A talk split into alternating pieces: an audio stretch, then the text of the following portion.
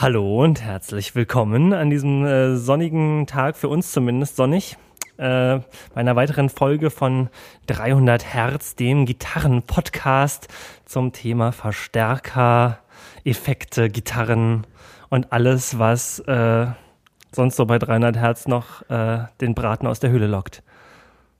So sieht's aus. Du bist der Huckel. du bist immer noch der Felix. Genau. Ähm, ja, genau. Äh, alle sind draußen, alle haben Spaß, aber wir schuften hart, äh, schwitzen drinnen.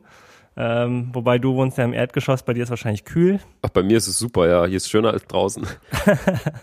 genau, ja, bei mir geht's eigentlich auch. Äh, Altbau äh, hat da immer noch ganz gute Resistenzen gegen die brüllende Hitze. Mhm. Aber nichtsdestotrotz, äh, das sorgt dafür, dass es äh, im Gebäude sehr ruhig ist, also ideale Podcast-Voraussetzungen. Alle sind weg.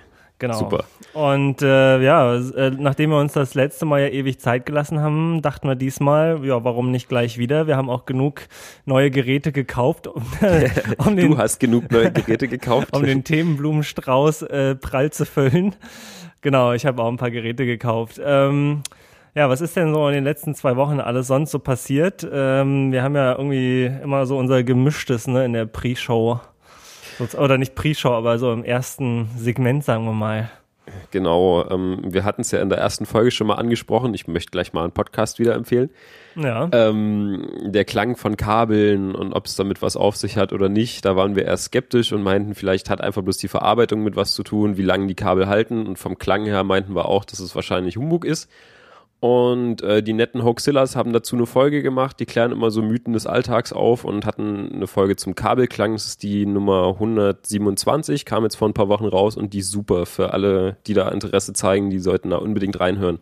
Ja, ähm, ich habe da auch ein bisschen reingehört, aber irgendwann habe ich dann auch wieder ausgemacht, weil dann dachte ich, jetzt so viel Neues kommt auch nicht mehr. Genau, ähm, die beschäftigen sich halt in der Folge eher mit so einem äh, Hi-Fi-Audiokram, wie man Chinch-Kabel an eine Anlage steckt, aber äh, das lässt sich gut übertragen auf Instrumentenkabel, denke ich. Ja, also ich meine, ich habe ja äh, auch nicht die billigsten Kabel, aber auch definitiv nicht die teuersten. Also ich mhm. habe ja äh, ich mag ja die Planet Wave Kabel, wie gesagt, ganz gerne. Und dann nehme ich tatsächlich die mit Goldkontakten. äh, aber nur weil es so schön aussieht. äh, ja, nee, also nicht, dass ich da jetzt wirklich was hören würde oder so, sondern äh, die liegen halt in so einem Preissegment, äh, ich glaube 20 oder 30 Euro für das 6 Meter Kabel. Das ist jetzt schon halt nicht so billig, aber auch, also bei den Monster-Kabeln oder so, da kann man ja hunderte Euro bezahlen für so ein ja, kleines Gitarrenkabel. Monster und Klotz und Vovox und Sommer, das, das ist halt echt abartig, was die Dinger kosten. Genau, und äh, mir geht's eigentlich darum, ne, dass es nicht so eine dünne Strippe ist, dass es ordentlich geschirmt ist so und jetzt nicht irgendwie jeden kleinen elektromagnetischen Furz sozusagen aufsammelt. Ähm, und ähm, ja, ob jetzt das mit den Goldkontakten, also man sagt ja, an den Steckern ist jetzt der größte Übertragungsverlust und das wäre, deswegen ja. wäre das jetzt mit Gold ganz toll, aber ich habe jetzt auch schon Kabel mit ohne Gold reingesteckt, es war auch super und ähm, dann kommt ja noch hinzu, dass die halt ganz oft da, wo man das Kabel reinsteckt, ja, dass die Klinke vielleicht halt auch nicht die dollste ist und man dann da einfach. Äh das fand ich sowieso das Coolste in der Podcast-Folge von äh, den Hoxillas, dass halt alle rumrätseln, boah, 6 mm Querschnittkabel ja, und dann schraubt man aber die Kiste mal auf, wo man es reinsteckt und dann von der Klinkenbuchse oder von der Chinchbuchse geht halt auch bloß so ein bisschen Klingeldraht weg und dann hat sich sowieso erledigt.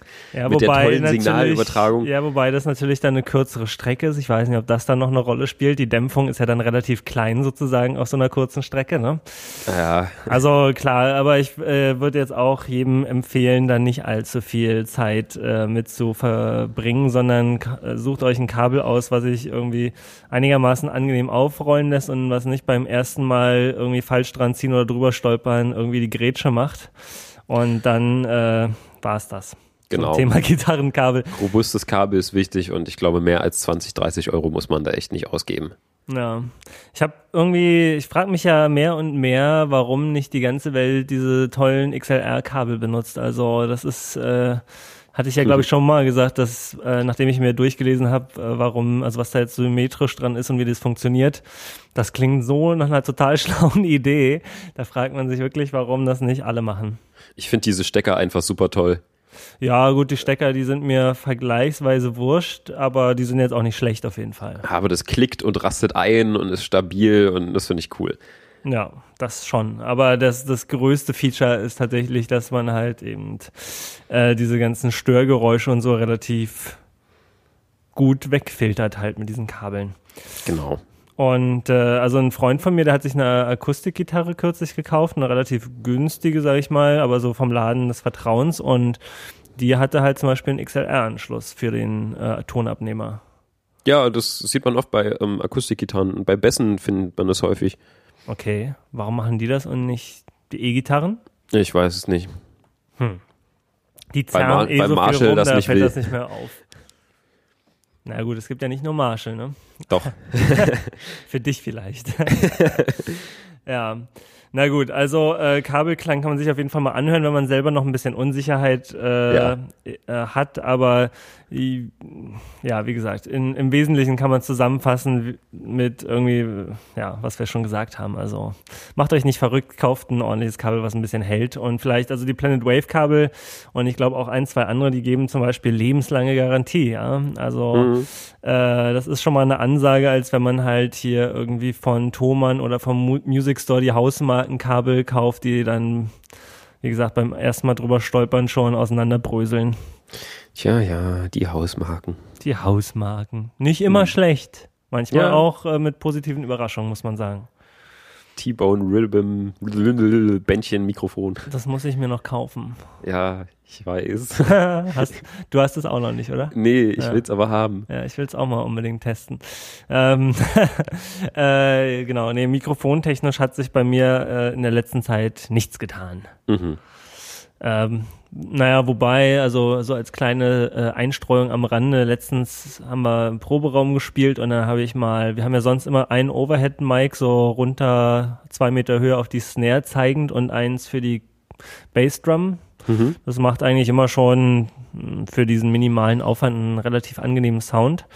Und letzte Mal, da fehlte ein Gitarrenspieler sozusagen in unserer Kombination. Und dann hat man noch einen SM57 übrig und dann habe ich so Stereo-Overhead mal ausprobiert. Mhm.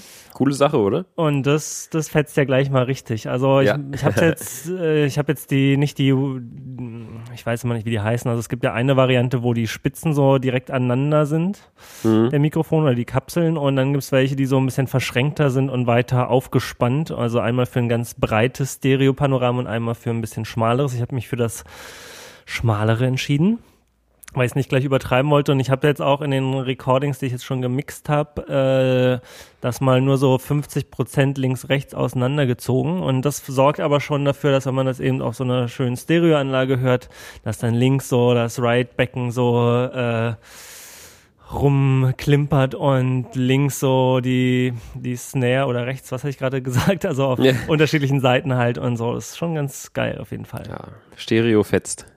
Ja, also das, äh, ich muss mal gucken, wir haben ja immer noch sehr wenig Soundbeispiele, aber den, also hier im Podcast, ich kann ja mal versuchen, einen Track. Beziehungsweise gar keine hatten wir Ja, jetzt. aber wir haben dem Drummer gesagt, hier äh, bei ein, nach einer Pause hier spiel doch mal kurz zehn Sekunden irgendwie drauf rum und dann haben wir so einen kleinen Demo-Track, den kann ich ja nachher vielleicht dann auch nochmal im Blog verlinken, dann kann man sich das mal anhören. Aha. Da gibt's auch irgendwie so eine coole Seite, fällt mir gerade auf. Jetzt muss ich mal gucken, ob ich das gerade finde. Stereo. Dann kann man das nämlich in die Shownotes mit rein tun. Overhead Drum. Da gibt's so, ein, so eine Wiki-Seite, die habe ich schon mal vor Ewigkeiten gefunden. Natürlich finde ich sie jetzt nicht. Warte, mal kurz das Google fragen. Seien Sie auch heute wieder live dabei. Wenn Ah, Google genau. googelt. Genau, im Wiki Audio.org. Recording Techniques Drum Kit. Und da sind halt auch gleich so ein paar dabei, ohne jetzt viel Worte zu verlieren. Da muss man sich dann als äh, Experimentierender sozusagen so ein bisschen selber helfen. So, ich pack das hier schon mal in die Liste mit rein von unseren Shownotes. Jo. So, äh, wie sind wir da eigentlich drauf gekommen? Ach so, Mikrofone. Hat sich nichts getan. Ja. ja, genau. Äh, genau, gibt noch einen Nachtrag zur letzten Sendung. Da hatten wir über die Filme gesprochen, die sich mit Musik beschäftigen und wir haben was ganz Essentielles vergessen, nämlich das ist Spinal Tap. Den Ah ja. haben wir nicht aufgeführt, ne? Ja, genau. Den, von dem habe ich schon sehr, sehr viel gehört. Ja, den äh, muss man gesehen haben. Genau, den muss ich dann wohl auch mal sehen. Ich habe oh, ja. ja. ich habe ja jetzt Crybaby äh, gestern Abend geguckt. Mhm, als, der ist schön, ne? Als Einstimmung auf die Sendung. Ja, war so ganz kurzweilig und nett auf jeden Fall und ganz interessant auch. Also jetzt spiele ich auf jeden Fall auch mit dem Gedanken, irgendwann mal das mit diesem Wah-Pedal auszuprobieren. Deswegen gibt es wahrscheinlich diesen Film. Der ist nicht umsonst von Dunlop produziert worden. Naja, also ich habe auch überlegt, welche anderen Pedale würden jetzt in so einen Film verdienen. Hm, der und Tube Screamer. Tube Screamer, ja. Aber ist das, also ich meine, so ein, ja. Hm, also Overdrive-Pedale, ja, aber es, also es, dieses Crybaby und so, das sind halt schon so, so, hm, so ganz krasse Effektpedale, die auch halt so genreübergreifend und überall, also war auf jeden Fall ganz nett. Also ich könnte mir ehrlich gesagt jetzt nicht so spontan vorstellen, einen Film über einen Tube Screamer zu, dass der auch so interessant ist. Ich würde ihn gucken. Ja, klar, angucken würde ich den auch. nee, aber Spinal Tap angucken, toll finden. Gut. Der ist sehr lustig und zum Teil auch informativ. Ja, irgendwie in diesem äh, It Might Get Loud mit The Edge, Jake White und Jimmy Page. Ach, da ist die Szene drin, ähm, wo es zu elf geht, ne? Da sagt ja, ja, ich weiß nicht, nee, aber da sagt ja The Edge irgendwie, ja, als ich den Film gesehen habe, also ich konnte da gar nicht lachen. Ach, stimmt, ja. Irgendwie muss ich eher weinen, weil ganz viel davon halt einfach auch wahr ist. Ja, genau, man muss es halt in der Zeit betrachten, in der der Film rauskam. Ja. Wo es halt zum Teil wirklich so war, wo die ganzen Pause den Ton angegeben haben. Hm. Ja, und dadurch den Metal so ein bisschen zugrunde getrieben haben. Ja, und das äh, greift halt der Film auf und verarscht das alles ganz, ganz doll nett. Ja. Naja, also ich habe noch nicht gesehen, aber ich habe auch schon sehr, sehr viel äh, Referenzen und Gutes darüber gehört. Zu Recht.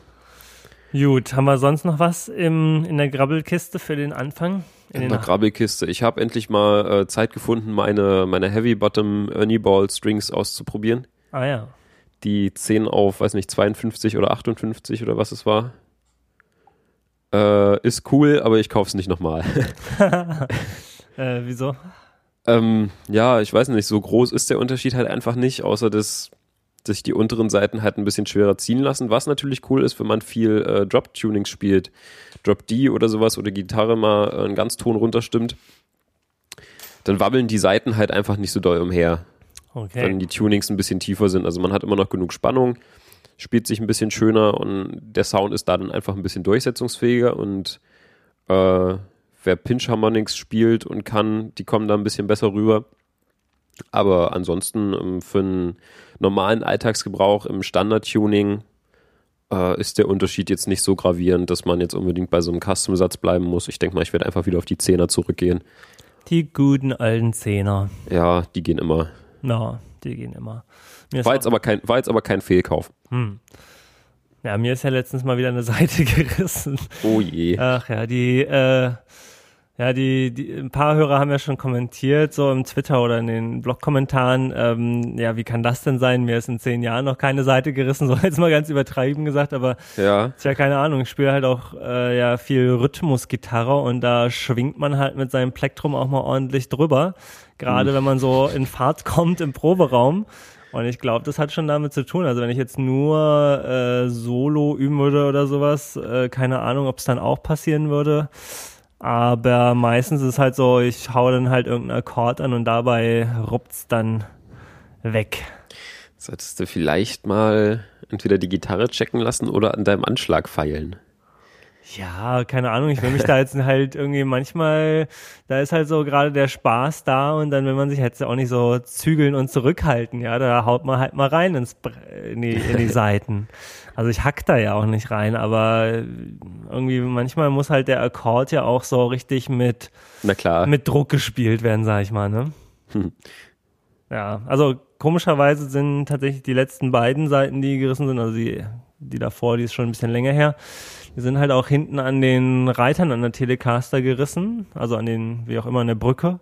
Mhm. Aber das sind halt so runde.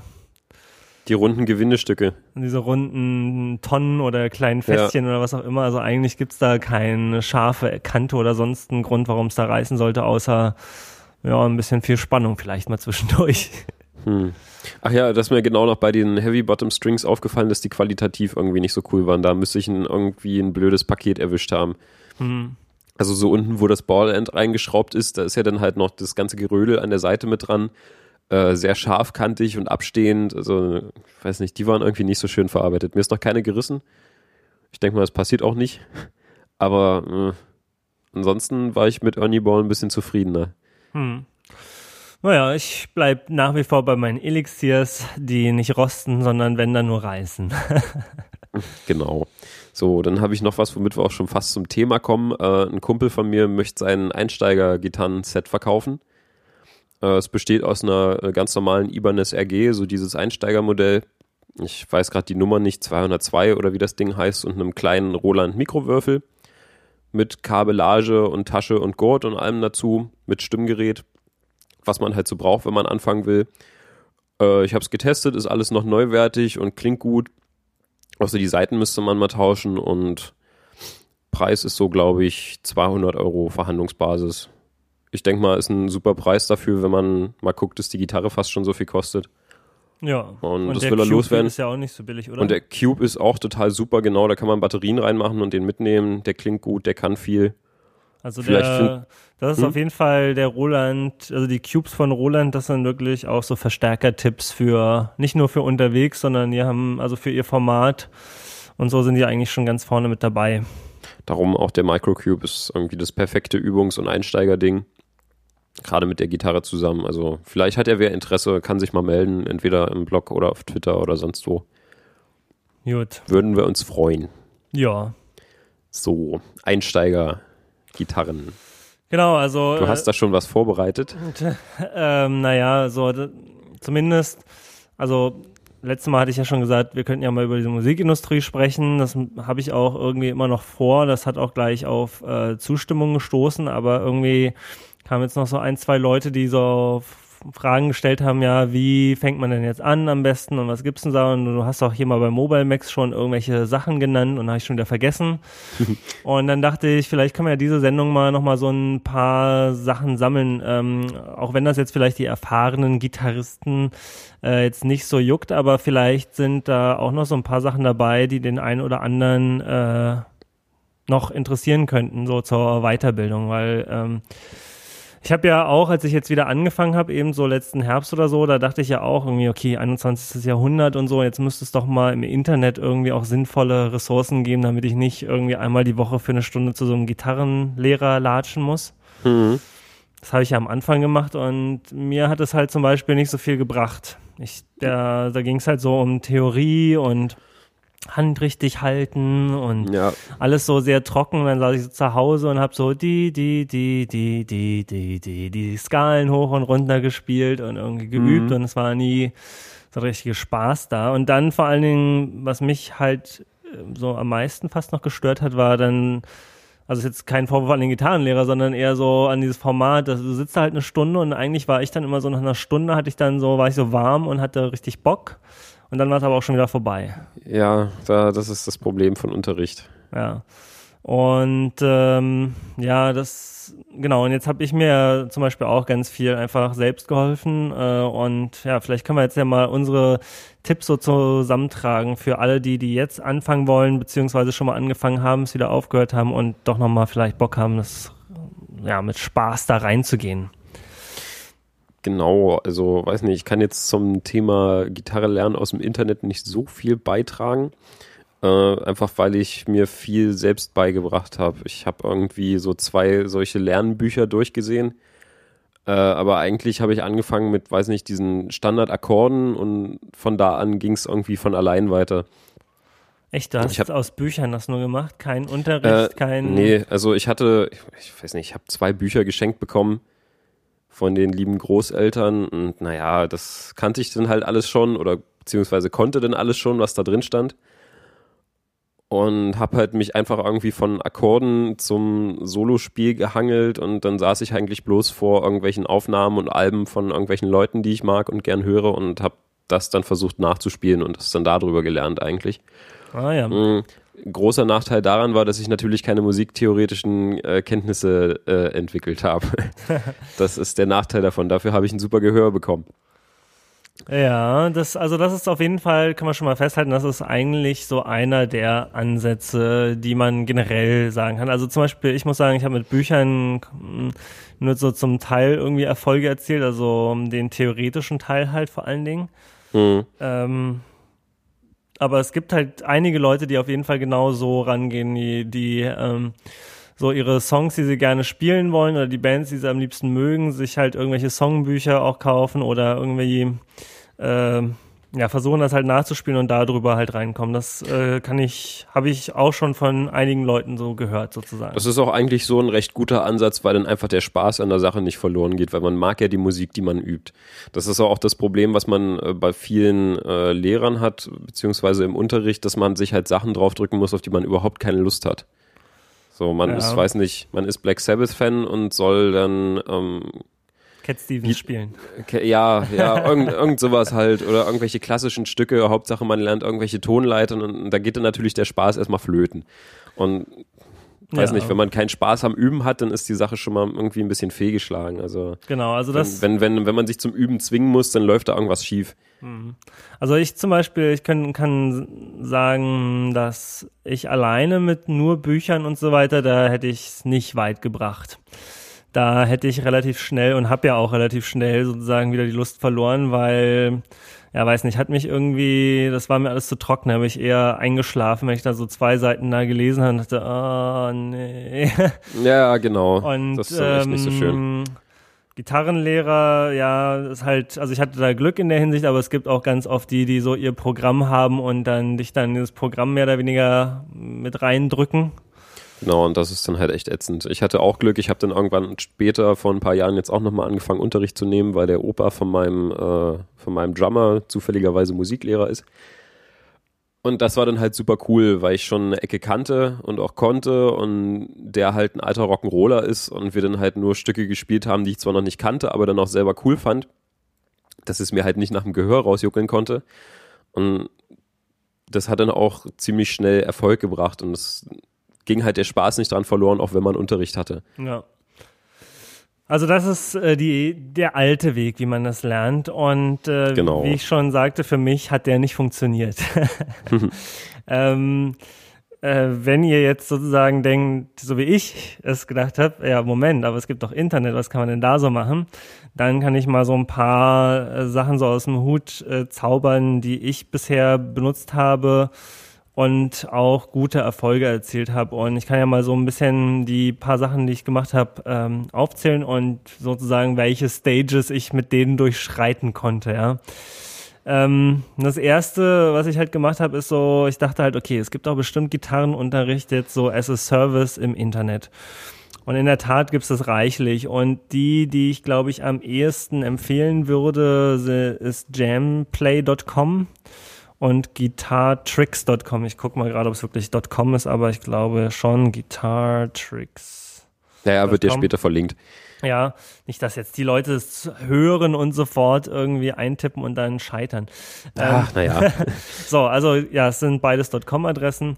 Ähm, was da das Format ist, ist, also das folgendes Format im Prinzip. Äh, es gibt da so einen Stapel Gitarrenlehrer auf diesem Dienst so um die 20 oder 30 unterschiedliche Leute und deren Programm ist zum Teil überdeckend. Also zum Beispiel bei Jamplay, wo ich hauptsächlich so mich rumtreibe, äh, da gibt's dann halt, was weiß ich, irgendwie drei oder vier oder fünf Blues äh, Unterrichtssessions mit fünf unterschiedlichen Lehrern was den Vorteil hat, erstens, äh, wenn der eine Lehrer dir nicht passt, dann kannst du den nächsten ausprobieren und hast da bis zu fünf Leute, die so alle mit ihrem unterschiedlichen Style dir versuchen, das so beizubringen. Schon mal besser, als jetzt so einen Gitarrenlehrer vor Ort zu haben und dann will man dem nicht so richtig sagen, dass man keinen Bock auf ihn hat und ne? so, da kann man sich einfach mit einem Klick aussuchen. Äh, zweiter Vorteil für mich, so man kann das so oft wie man will abspielen und zu welcher Uhrzeit und Pause drücken und so weiter und nochmal zurückspulen und äh, kann sozusagen alles sich ganz genau reinfahren. Und es gibt halt auch immer die Tablatur, die Noten äh, und so Backing-Tracks und den ganzen Krempel, den man halt so braucht, um wirklich da mitzumachen, äh, gibt's da. Und manchmal gibt's sogar noch verschiedene Perspektiven, also man so einen Zoom auf die Spielhand und einen auf die Greifhand, sage ich mal. Mhm. Also das ist schon so für Leute, die sich das wirklich jetzt alleine zu Hause beibringen wollen, würde ich sagen, so gerade für den Anfang ist es perfekt. Die haben auch super Low-Level-Einsteiger-Sessions, wo wirklich, also erstmal die Gitarre erklärt wird und jede Seite einzeln nochmal besucht wird und äh, wirklich sehr ausführlich halt. Und es geht dann halt äh, beliebig komplexer und schwieriger und dann wird dann auch eben verschiedene Richtungen angeschaut und ja, la, la, la, es gibt auch Akustikgitarre und alles mögliche. Also es ist wirklich schon sehr, sehr umfangreich. Äh, was ich damit halt geschafft habe sozusagen, ist so von den paar Akkorden, die ich so konnte, halt mal ein bisschen ein bisschen mehr jetzt irgendwie zu verstehen, wie überhaupt diese Skalen funktionieren und Pentatonik und ähm, wie man so Akkorde so spielen kann und dieses mhm. Caged-System, was ja auch ganz wichtig ist sozusagen. Also da waren so echt einige Augenöffner dabei, wie der 12-Bar 12 Bar Blues funktioniert. Ähm, ja und so weiter und so weiter und so weiter. Power Chords in allen Farben und Formen, dieser ganze Krempel. Ähm, kann man sich zwar auch aus Büchern holen, aber wenn man es halt hört sozusagen. wenn man es hört und sieht, ist es schöner. Wenn man es hört und sieht, ist es schon schöner. Und ähm, das habe ich eine ganze Zeit lang gemacht. Da habe ich mir schon echt viele Videos auch angeguckt und immer so mitgelernt und bin da auch schon, würde ich sagen, ziemlich weit mitgekommen. Ähm, das Einzige, was man halt nicht da kriegt, und das sei schon so mit so einem kleinen Ausrufezeichen gesagt, im Gegensatz zu einem Lehrer, vor Ort wird euch da halt natürlich nicht, wird dann nicht kontrolliert, was ihr macht. Ne? Äh, das heißt, so technische Fehler, also Handhaltung und so ein Kram, ähm, wird halt nicht überprüft und wird auch nicht korrigiert. Das heißt, man kann halt schon sich selber Sachen beibringen und da ein Jahr lang irgendwie rumspielen und dann hat man sich aber irgendeinen ganz miesen technischen Dings, äh, ja, Twister angewöhnt, angewöhnt mhm. den man dann später vielleicht auch gar nicht mehr los wird, aber einen irgendwie dabei daran hindert, sich noch weiterzuentwickeln oder so. Ne? Also das wäre jetzt so das ja, Extrem. Das geht schnell. Genau. Äh, ich meine, auf der anderen Seite kann man sagen, so die ganzen weiß nicht, äh, Jimi Hendrix oder irgendwie so andere Blues- und Rock-Player, wenn ihr mal guckt, die, sel die, die allerwenigsten spielen so, wie man es jetzt beim Gitarrenlehrer lernen würde, mit Daumen hinterm Hals und alle vier Finger in Aktion, sondern die greifen halt eher so wie so an so einen Baseballschläger da und greifen mit dem Daumen rum und so eine Sachen. Also genau. Ähm, das, das, ja, das ist alles natürlich auch keine absolute Wahrheit, aber äh, so, man merkt es vielleicht zwischendurch mal, dass jetzt eigentlich ganz gut wäre, wenn da jetzt noch jemand so sitzt und dir zuguckt und da direkt Feedback drauf gibt. Aber ja, nichtsdestotrotz kommt man damit schon sehr weit. Äh, ja, guitartricks.com ist im Prinzip das gleiche, aber irgendwie fand ich, also deren, deren Sessions, die sind immer alle ein bisschen kürzer, dafür haben sie mehr äh, mehr Varianz im Style. Da gibt es zum Beispiel auch eine Surf-Rock-Lesson oder sowas, ja. Äh, und was war noch cool da? Die hatten noch irgendwas Cooles so als Feature. Ach so, ja, nee.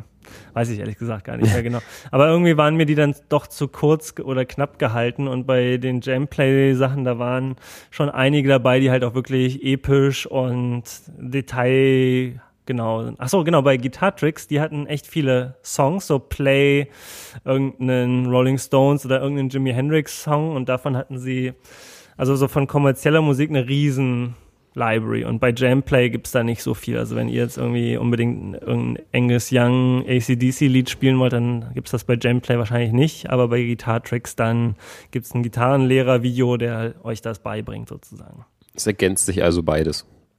Ja, ich meine, die kosten halt beide Geld im Monat jetzt nicht so wahnsinnig viel, aber wenn man sich jetzt erst, also wenn ich mir jetzt nochmal entscheiden müsste, würde ich wahrscheinlich wieder eher erstmal Gemplay nehmen.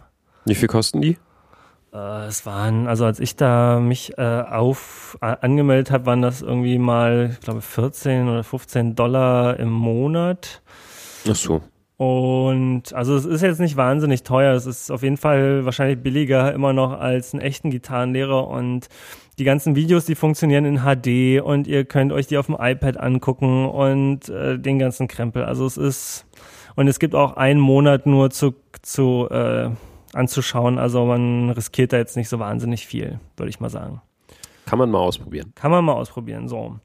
Äh, davon mal abgesehen, also das ist halt schön, weil es da eben einmal alles so zusammen gibt äh, also von Anfang bis ein bisschen komplexer und verschiedene Stilrichtungen. Was es natürlich kostenlos gibt, ist sozusagen YouTube. Da gibt's extrem viel Sachen und ganz viele von diesen Seiten oder von diesen selbsternannten Gitarrenlehrer, die machen halt auch gratis Videos auf YouTube, um die Leute so ein bisschen anzuteasern, aber da kann man schon extrem viel rausziehen. Was ich zum Beispiel ganz oft mache, wenn ich denke, oh, dieses Riff in dem Song ist ja total der Brüller, ja, äh, wie spielt man denn das? Dann gehe ich auf YouTube und suche How to Play äh, Sultans of Swing von Dire Straits oder sowas. Ja. Habe ich letztens gehört, dachte, das klingt ja ganz einfach. Festgestellt, scheiße, ist doch gar nicht so einfach. Ja, ja, die äh, Dire Straits. Ähm, genau, das kann man halt ganz gut machen, wenn es eben dieses, auch so für diesen ersten Ansatz, über den du so gesprochen hast, wie spielt man denn, also seine Lieblingssongs sozusagen nachspielen, gibt es halt genau. tausende Videos, wo die Leute einem schon mal so zumindest äh, Starthilfe geben, wie man da sich überhaupt dran wagt und teilweise halt auch wirklich super ausführlich. Ähm, genau, also das gibt's auch noch. Ähm, dann natürlich einer der Klassiker, den du bestimmt auch verwendest, oder ultimateguitar.com äh, oder heißt das Guitars? Weiß ich gerade. Also ich kenne es ja, aber ich benutze es nicht wirklich. Echt? Weiß nicht, Holst du dir ich, eine, ich, du hörst das einfach oder was? Ich höre sowas, ja. Krass. Ja, ich bin so weit bin ich noch nicht, dass ich äh, so die Töne raushören kann.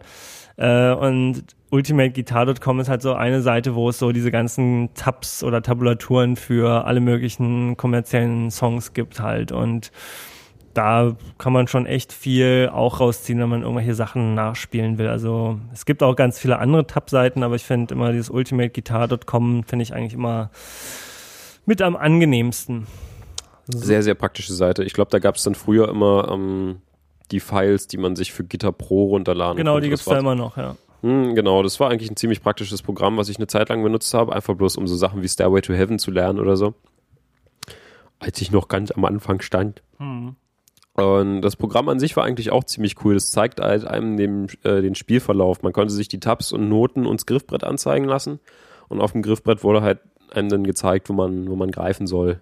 Ja, genau. Klang natürlich ultra beschissen, weil es einfach nur MIDI-Files waren, die da zusammengeflanscht wurden, aber man konnte sehen, was man spielen sollte und das war echt ziemlich praktisch.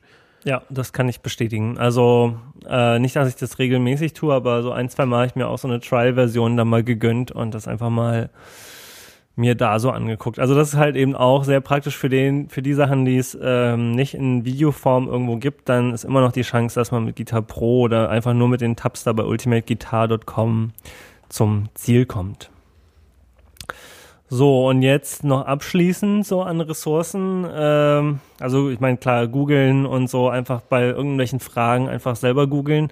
Und dann habe ich jetzt halt aber noch was gefunden, wo ich gerade ganz äh, viel Zeit mit verbringe. Eine Videoserie oder ja auch im Prinzip, ja, nee, eine Videoserie, so kann man es schon sagen.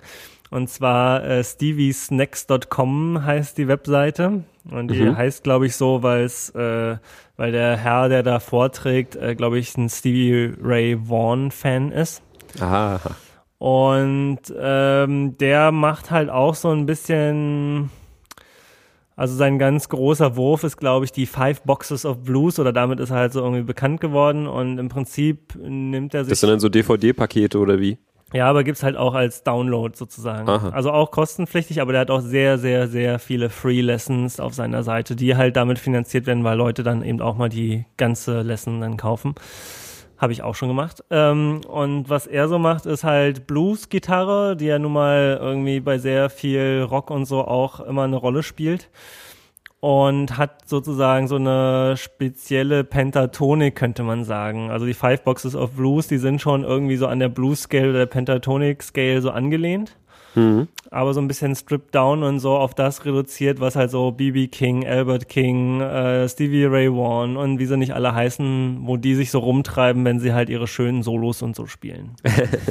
ähm, und äh, das ist halt eben so komplett der andere Approach von der klassischen Gitarrenschule, aber bringt einen halt relativ schnell so zu, zu coolen Sachen. Zum Beispiel hat er auch, was ich mir halt gekauft habe als Lesson, ist ähm, äh, 150 Blues Licks äh, Compilation sozusagen und er nimmt sich halt echt viel Zeit. Man hat einen Zoom aufs Griffbrett, er spielt es einmal, er erklärt es langsam, er spielt es ganz langsam, erklärt, worauf es ankommt. Und danach kann man, wenn auch natürlich erstmal ein bisschen langsamer, irgendwie schon echt coole Riffs oder Licks spielen, die dann so nach einer Zeit einfach so ins Unterbewusstsein äh, übergehen. Und wenn man dann halt mal im Proberaum ist und rumjammt, dann hat man irgendwie so ein, so ein kleines Repertoire, auf das man sich sozusagen von dem man sozusagen neue, neue Wege be beschreiten kann, so würde ich es mal formulieren. Also das ist halt, ja, wie soll man das anders noch formulieren? Weißt du, was ich meine? Ja, ja, ist so wie sprechen lernen. Genau, also ähm, das finde ich halt echt cool an diesen äh, Videolessons. Und dann gibt's halt so Artist-Series, so Spiel, also alle BB King Licks oder alle Albert King Licks oder äh, Licks oder Stevie Ray Vaughan oder wie sie nicht alle heißen. Und was er halt auch macht, so Technik-Sessions, so irgendwie Muting, Raking, Vibrato. Und die Session, die ich mir jetzt gerade noch gekauft habe, äh, für 24 Dollar heißt The Grip. Und in The Grip geht's eben um genau diesen Jimi Hendrix oder Stevie Ray Vaughan Style, wo sie halt eben nicht den Daumen hinter den Hals legen zum und mit vier Fingern spielen, sondern so mit Daumen und Zeigefinger rumgreifen um den Hals ja, das und klingt interessant. und er dann halt erklärt, wie das genau funktioniert, worauf es da ankommt und wie man halt dafür sorgt, dass also er nimmt sich da echt viel Zeit, dir eben zu erklären, wie die hohe E-Seite dann eben doch nicht noch mitklingt, wenn man sich da an diesen Griffen versucht und so. Ähm, und das sind halt so Sachen, die gehen eigentlich sonst mit einem Gitarrenlehrer, der halt genau hinguckt, aber ich finde, der macht, er nimmt sich schon wirklich extrem viel Zeit, alles ziemlich gut zu erklären und langsam. Und wie gesagt, man kann es halt mehrere Male anschauen, nachspielen und man kommt wirklich schon ziemlich weit damit alleine.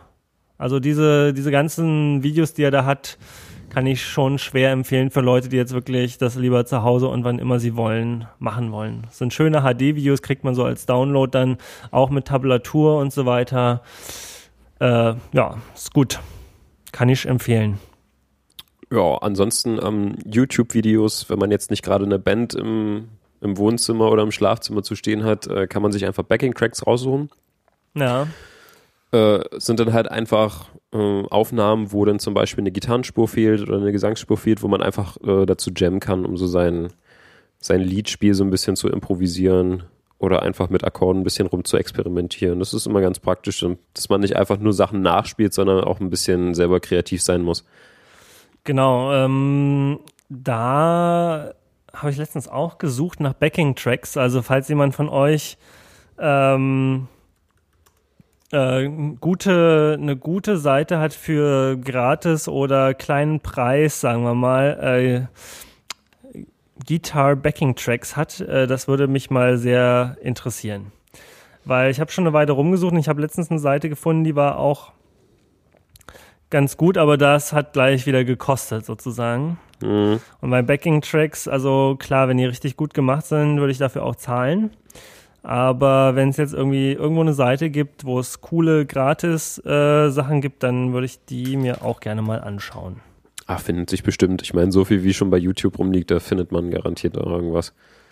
Ja, ich habe irgendwie, irgendwo habe ich das auch gebookmarkt. Suchst du was Bestimmtes oder? Naja, jetzt so gerade halt, zum, ja, gerade halt eher so Blues, weil ich natürlich jetzt diese ganzen Blues-Sachen mir auch anschaue und dann natürlich was haben will, wo ich diese Blues-Licks mal drüber spielen will. Wobei, ich jetzt auch schon mit, ähm, und da kommen wir gleich zum nächsten Tipp, mit meiner Loopstation schon einfach so ein paar äh, Akkordfolgen von den Songs, die wir mit meiner Band da so rummachen.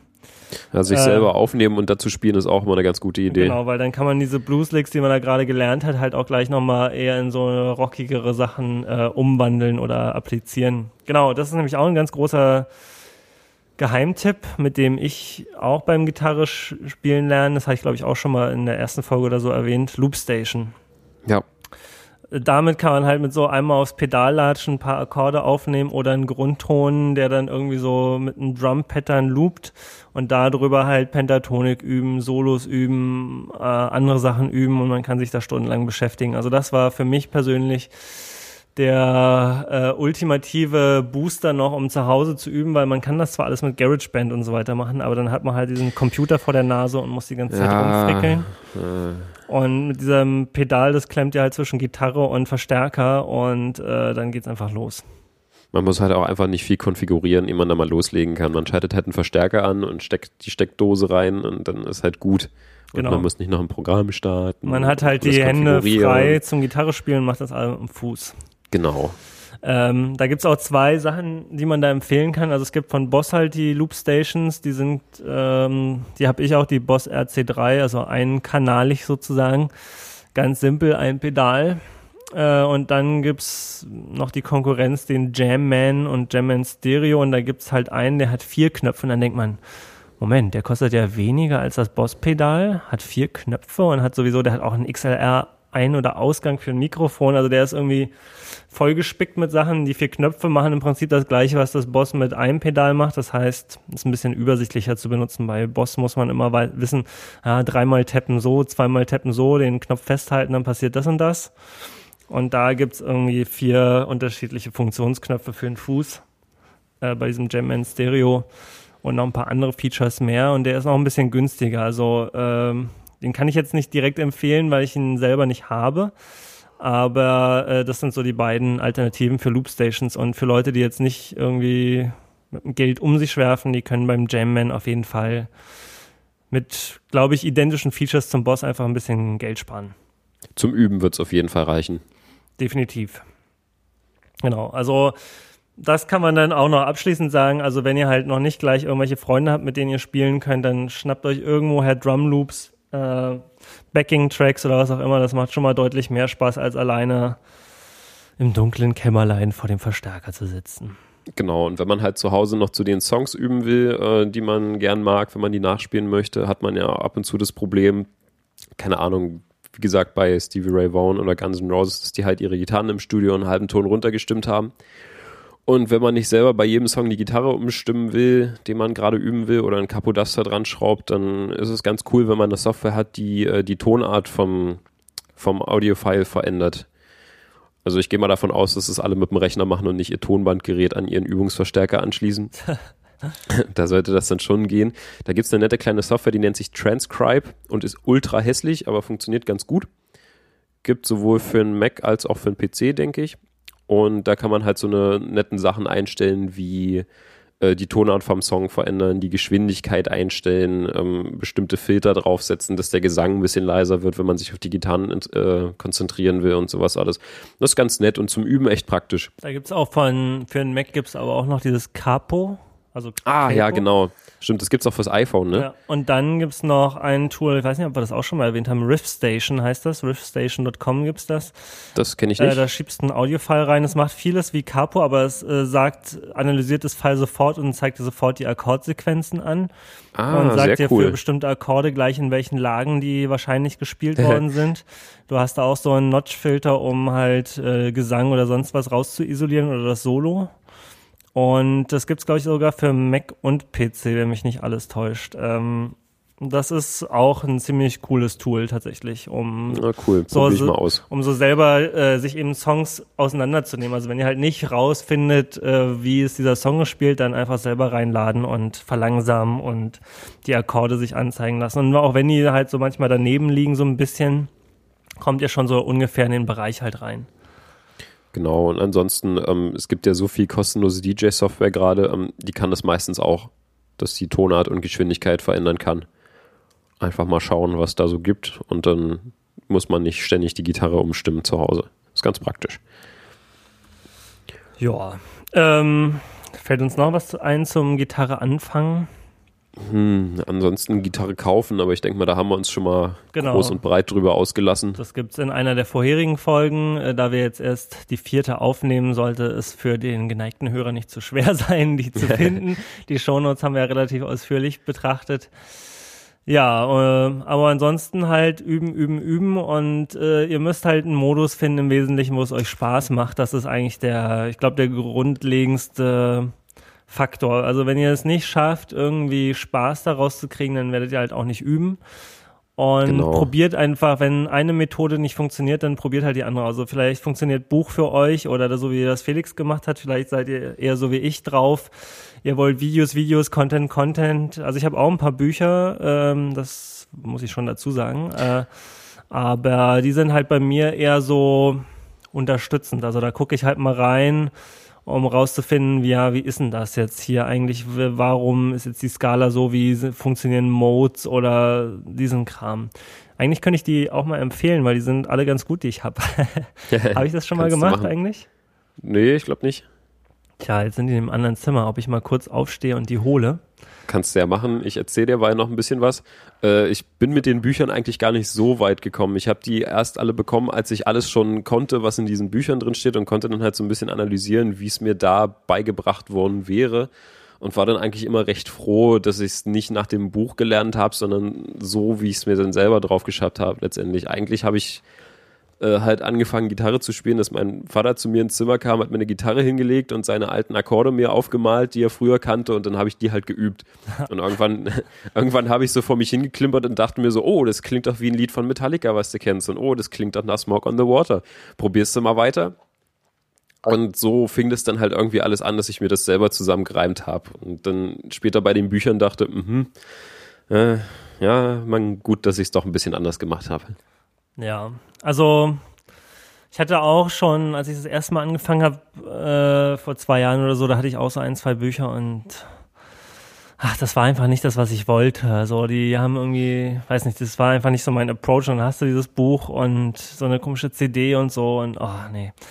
Naja, aber jetzt habe ich mir halt, jetzt habe ich sie gefunden, alle meine Bücher. Die lagen auch auf einem Stapel ganz ordentlich. Mhm. Ähm, ein deutsches Buch ist dabei. Äh, und das heißt Seitenwege, die spezielle Harmonielehre mit Gitarren-Tab. Äh, Shell-Musik, also wir verlinken es auf Amazon. Ähm, das Coole an dem Buch ist, also deutsche Bücher, Fachbücher sind ja immer staubtrocken und auch bei ja. der Musik ganz besonders. Das ist nur bedingt eine Ausnahme, also ist auch relativ trocken, aber der Ansatz ist halt, ja, wir gehen jetzt nicht, wir fangen jetzt nicht im Urschleim beim wohltemperierten Klavier an, sondern äh, äh, das geht vor allen Dingen um die Gitarre und es hat alles Gitarrenbezug und da sind auch immer Gitarrentablaturen dabei, das heißt Leute, die jetzt nicht noch lernen wollen, wie man Noten liest, die sind da goldrichtig und dann geht's halt los mit den einfachsten Sachen, mit Intervallen, bis hoch auch Blues und andere Geschichten. Und ähm, im Prinzip jedes theoretische Thema, was einen so interessiert, das wird da ganz gut abgehandelt. Und diese spezielle Harmonielehre oder diese Harmonielehre, die ist halt ist halt Theorie, die schon mal ganz interessant sein kann, einfach um zu wissen, wie so bestimmte Sachen zusammenhängen und warum die Gitarre so ist, wie sie ist und wo die Töne sind und warum sie da sind und wie man die kombinieren kann und einfach so ein bisschen neue, ähnlich wie so diese Blues Licks lernen oder ähm, von diesen Stevie Snacks Sachen da irgendwie sich Sachen abzugucken das ist halt einfach so, das nimmt man so ins unterbewusste Repertoire auf und irgendwie probiert man es halt mal aus und dann klappt es und dann ist gut und man weiß, kann sich jetzt vielleicht nicht an einzelne Sätze aus dem Buch mehr erinnern, aber es kann auf jeden Fall nicht schaden, sich da auch mal nebenbei so ein bisschen zu belesen. So, also diese Seitenwege Harmonielehre super. Dann ein ganz tolles Buch. Das heißt uh, How to Write Songs on the Guitar oder On Guitar. Oh. Ähm, und ich nehme das jetzt nicht, um Songs tatsächlich zu schreiben, auch wenn ich das bestimmt könnte. Aber wofür ich das so nehme, ähm, da sind erstmal alle Akkorde, die es so gibt und alle Diminished Ninth Akkorde oder irgendwelche, also wirklich so die absurdesten Akkorde mit den Formen und Patterns. Und halt aber auch gleich im Kontext, wo man sie halt verwenden kann. Und ähm, halt auch so mit diesen 1, 4, 5 Akkorden oder welche Skalen in welchem, in welcher Tonart passen und so lauter einfach so, das, was, was bei mir dann halt so ist, okay, ich habe jetzt so zwei Akkorde, die zusammen geil klingen oder drei. Mehr braucht man ja nicht, wie wir wissen. Nee. Äh, aber jetzt will ich noch was dazu spielen. Und ich weiß aber jetzt gerade gar nicht, was ist denn das für eine Tonart oder, und dann kann man halt so in so einer schönen Tabelle da drin zum Beispiel gucken, okay, pass auf, in meinem, ich habe jetzt hier, äh, was weiß ich, D, C und G. Äh, welche Key könnte denn das sein? Welche Tonart und was könnte man denn dazu spielen? Was ist der 1-4-5-Akkord? Was ist ein schöner Turnaround dazu? Und einfach äh, so als Beispiel. Dann gibt's eben auch eine ganze Liste von Songs. Eigentlich zu jedem Akkord wird halt auch ein Beispiel geben. Zum Beispiel, das ist jetzt hier von Dr. Roberts von den Beatles, wird diese Akkordfolge verwendet oder Also es ist halt einfach wieder so ein, so ein ganz großer Wissenspool, wo man halt mal nachschlagen kann, wenn man irgendwie so beim Komponieren in Anführungsstrichen so ein bisschen stecken geblieben ist und mal eine neue Idee haben will, wo oder was halt auch ganz geil ist, zum Beispiel manchmal finden wir so Akkordfolgen, die geil klingen. Und dann weiß man aber gar nicht so genau, was das für eine Tonart sein könnte, weil das eigentlich gar nicht so 145 ist, aber es klingt irgendwie so. Was könnte denn das sein? Dann kann man in dem Buch halt die Antwort finden und kann das dann auch anderen Leuten mal erklären, was man da eigentlich gerade tut und warum und wieso und sich so sozusagen selber das wieder herleiten, was man jetzt so kreativ rausgefunden hat. Finde ich ganz gut. Ja, klingt echt praktisch. Dann das dritte Buch, es gibt nur noch zwei weitere. äh, es ist äh, ein englisches Bu Musiktheoriebuch, nämlich Music Theory, Everything You Ever Wanted to Know But Were Afraid to Ask. Und das ist halt ganz oft tatsächlich, ja, es klingt jetzt wieder nach so einem reißerischen Titel, aber es ist relativ schmal. Und es ist einmal so ein Komplettabriss über so Theorie mit Gitarrenbezug, Musiktheorie mit Gitarrenbezug und halt relativ knackig und schön. Das ist so mein Buch, wenn ich nochmal kurz wissen will, wie war jetzt nochmal das fünfte Pattern der Pentatonik oder was war nochmal mit den Modes. Das kann man halt da, wo das dieses Seitenwegebuch sehr staubtrocken ist und so ein bisschen ah ja, man muss ein bisschen wollen, aber dafür steht es da sehr genau drin. Das ist hier wirklich nur so ein mal, ah, ich brauche jetzt mal kurz dieses Pattern, Seite aufschlagen und dann steht es da einfach. Ähm, das ist sozusagen so, so mein, wenn es mal schnell gehen muss.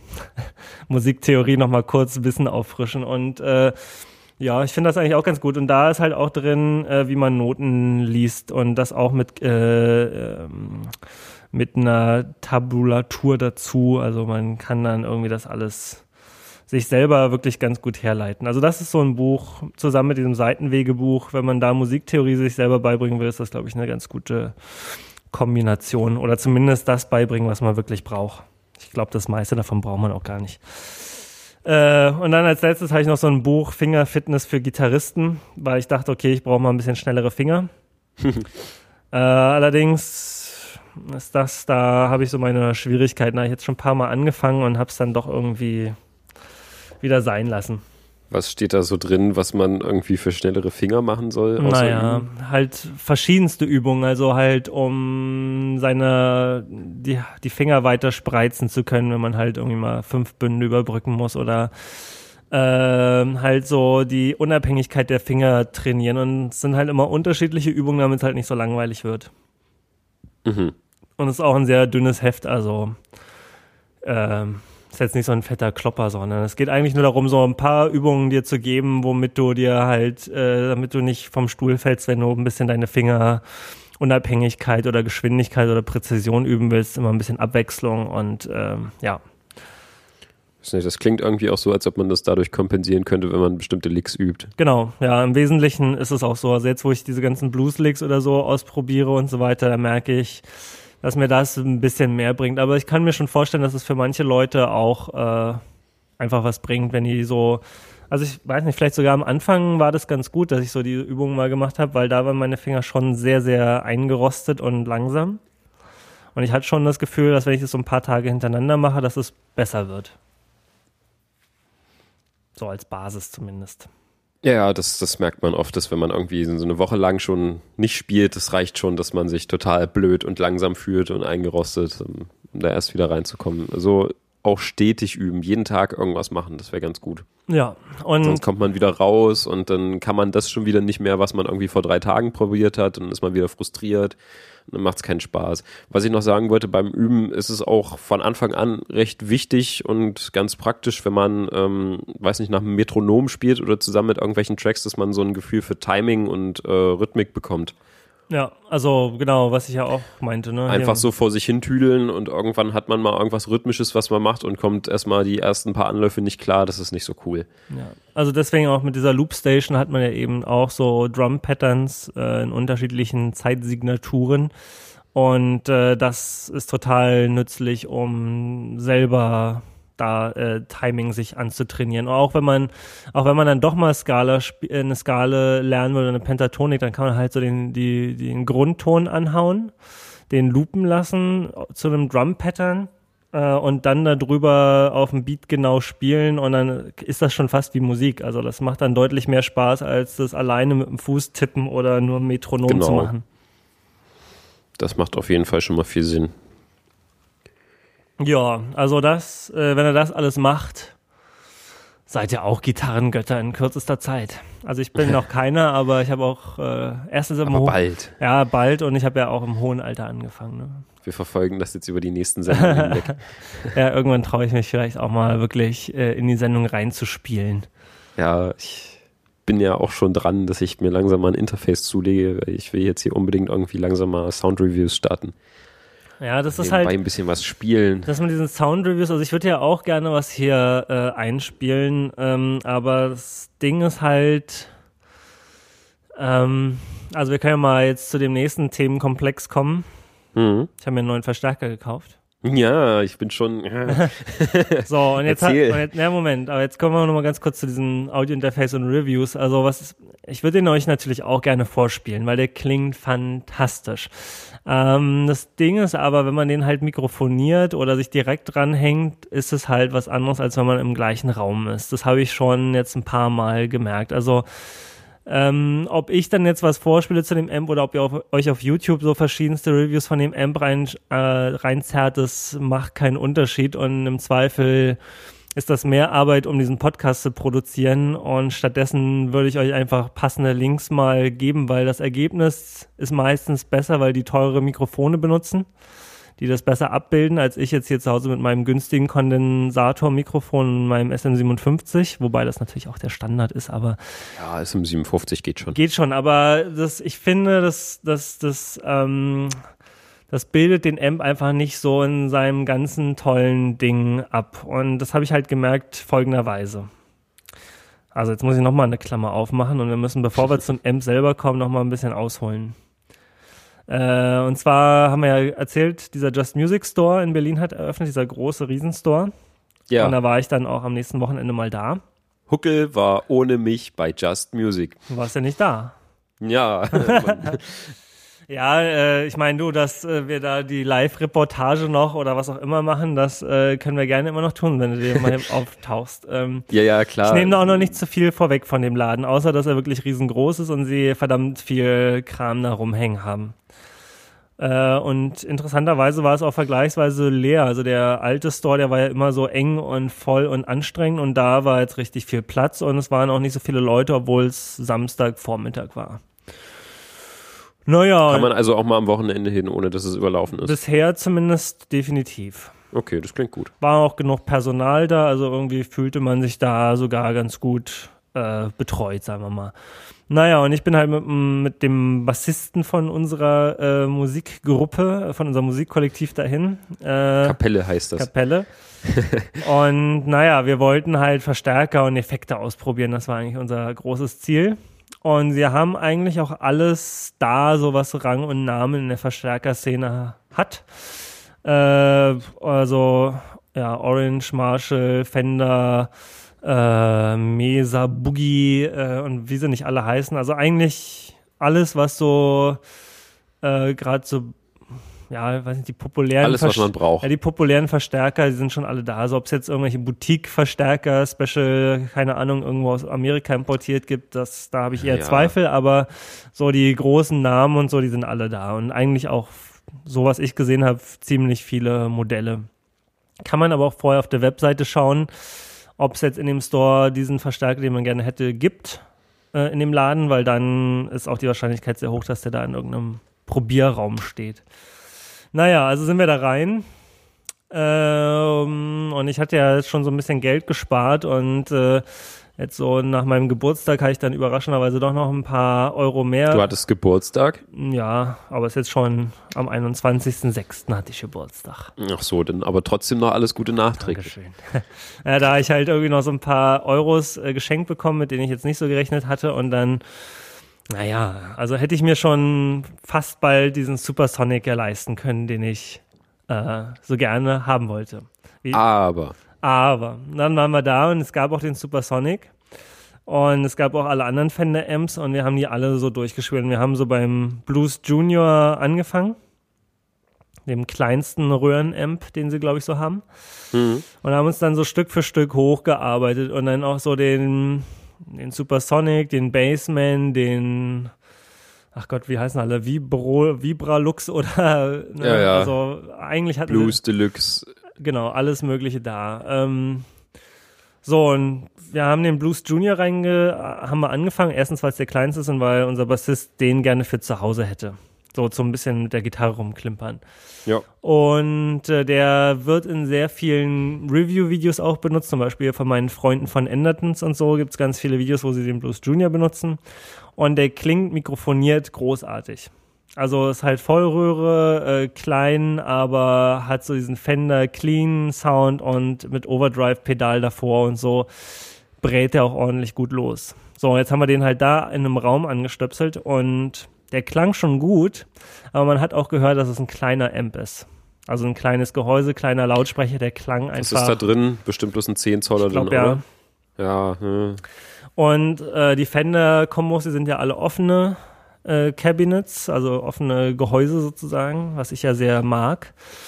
Aber trotzdem klang der halt klein so. Und dann haben wir den nächstgrößeren und das war halt der äh, Hot Rod Deluxe. Haben wir uns da reingestöpselt und ich ja, habe den jetzt gar nicht so auf dem Radar unbedingt gehabt, aber dachte mir, okay, können wir mal, wenn er hier steht, warum nicht, ne? So, machen den an, hauen den Clean Channel rein, haben eine Telecast in der Hand und irgendwie saßen so beide da und haben irgendwie sofort ein Grinsen ins Gesicht bekommen, ja. Also. So muss das sein. Der klang so unglaublich gut im Clean Channel und halt im Gegensatz zum Blues Junior, obwohl er jetzt auch nur eine Nummer größer ist. Er hat ja auch nur einen 12 Zoll Lautsprecher, mhm. aber so schon eine ganze Ecke größer und schwerer der hat halt so schön resoniert und in den Raum rein abgestrahlt, von hinten wie von vorne. äh, der war, also da wussten wir sofort, okay, das ist der Sound, nach dem ich sowieso schon die ganze Zeit suche. Ähm, so, waren wir erstmal überrascht. Weil der kostet ja auch erstmal nur so halb so viel wie so ein Supersonic. Ja. Na gut, dann haben wir den auch im Drive-Kanal, hat ja eigentlich ganz gut Spaß gemacht an dem Raum. Ähm, haben wir aber erstmal weitergemacht und ja, die anderen Fender-Amps, die haben schon auch so ihre, äh, ihre Qualitäten so. Wenn man es halt so richtig sparkly, clean will, dann ist der Twin Reverb natürlich äh, noch besser. Oder ja, noch schöner vielleicht. Äh, äh, dann der Bassman hat halt schon auch geilen Sound, muss man sagen. Äh, ist so ein bisschen eingeschränkt in der Vielfalt der Sounds, aber wenn man den. Welche Version vom Bassman hattet ihr da? Die aktuelle, keine Ahnung. Also Ach so, ne, den gibt's ja in allen möglichen Größen. Den gibt's mit äh, zwei Zehnern, so. mit vier, mit 14 mhm. Zoll Speakern drin. Also es das, war das war dann ein Riesenteil, aber der schiebt echt Druck ohne Ende. Dann ich glaube, das, das war cooles Gerät. zweimal zehn könnten das gewesen sein. Also der war schon nicht klein. Hm. Ja, und wenn man den halt diesen Basement-Grundsound mag, dann ist man da auch total gut beraten. So. Und dann der Supersonic 100 Watt stand da halt auch rum. So, und dann stöpseln wir uns da rein, macht den Clean-Kanal an und ja, war so ein bisschen überrascht, weil eigentlich äh, der Sound war natürlich schon gut, aber der klingt halt um einiges wärmer sozusagen, also so als der Hot Rod. Ja. Also so, ich würde jetzt nicht sagen mumpfig, aber irgendwie so ein bisschen, ja, so wie so mit einer Wolldecke nochmal drum. Mhm. Also äh, hat schon auch was, und ich fand den Drive-Channel fand ich jetzt zum Beispiel geiler als beim Hot Rod. Und der hat ja, glaube ich, wenn ich mich recht entsinne, auch zwei getrennte EQs für Clean und Drive.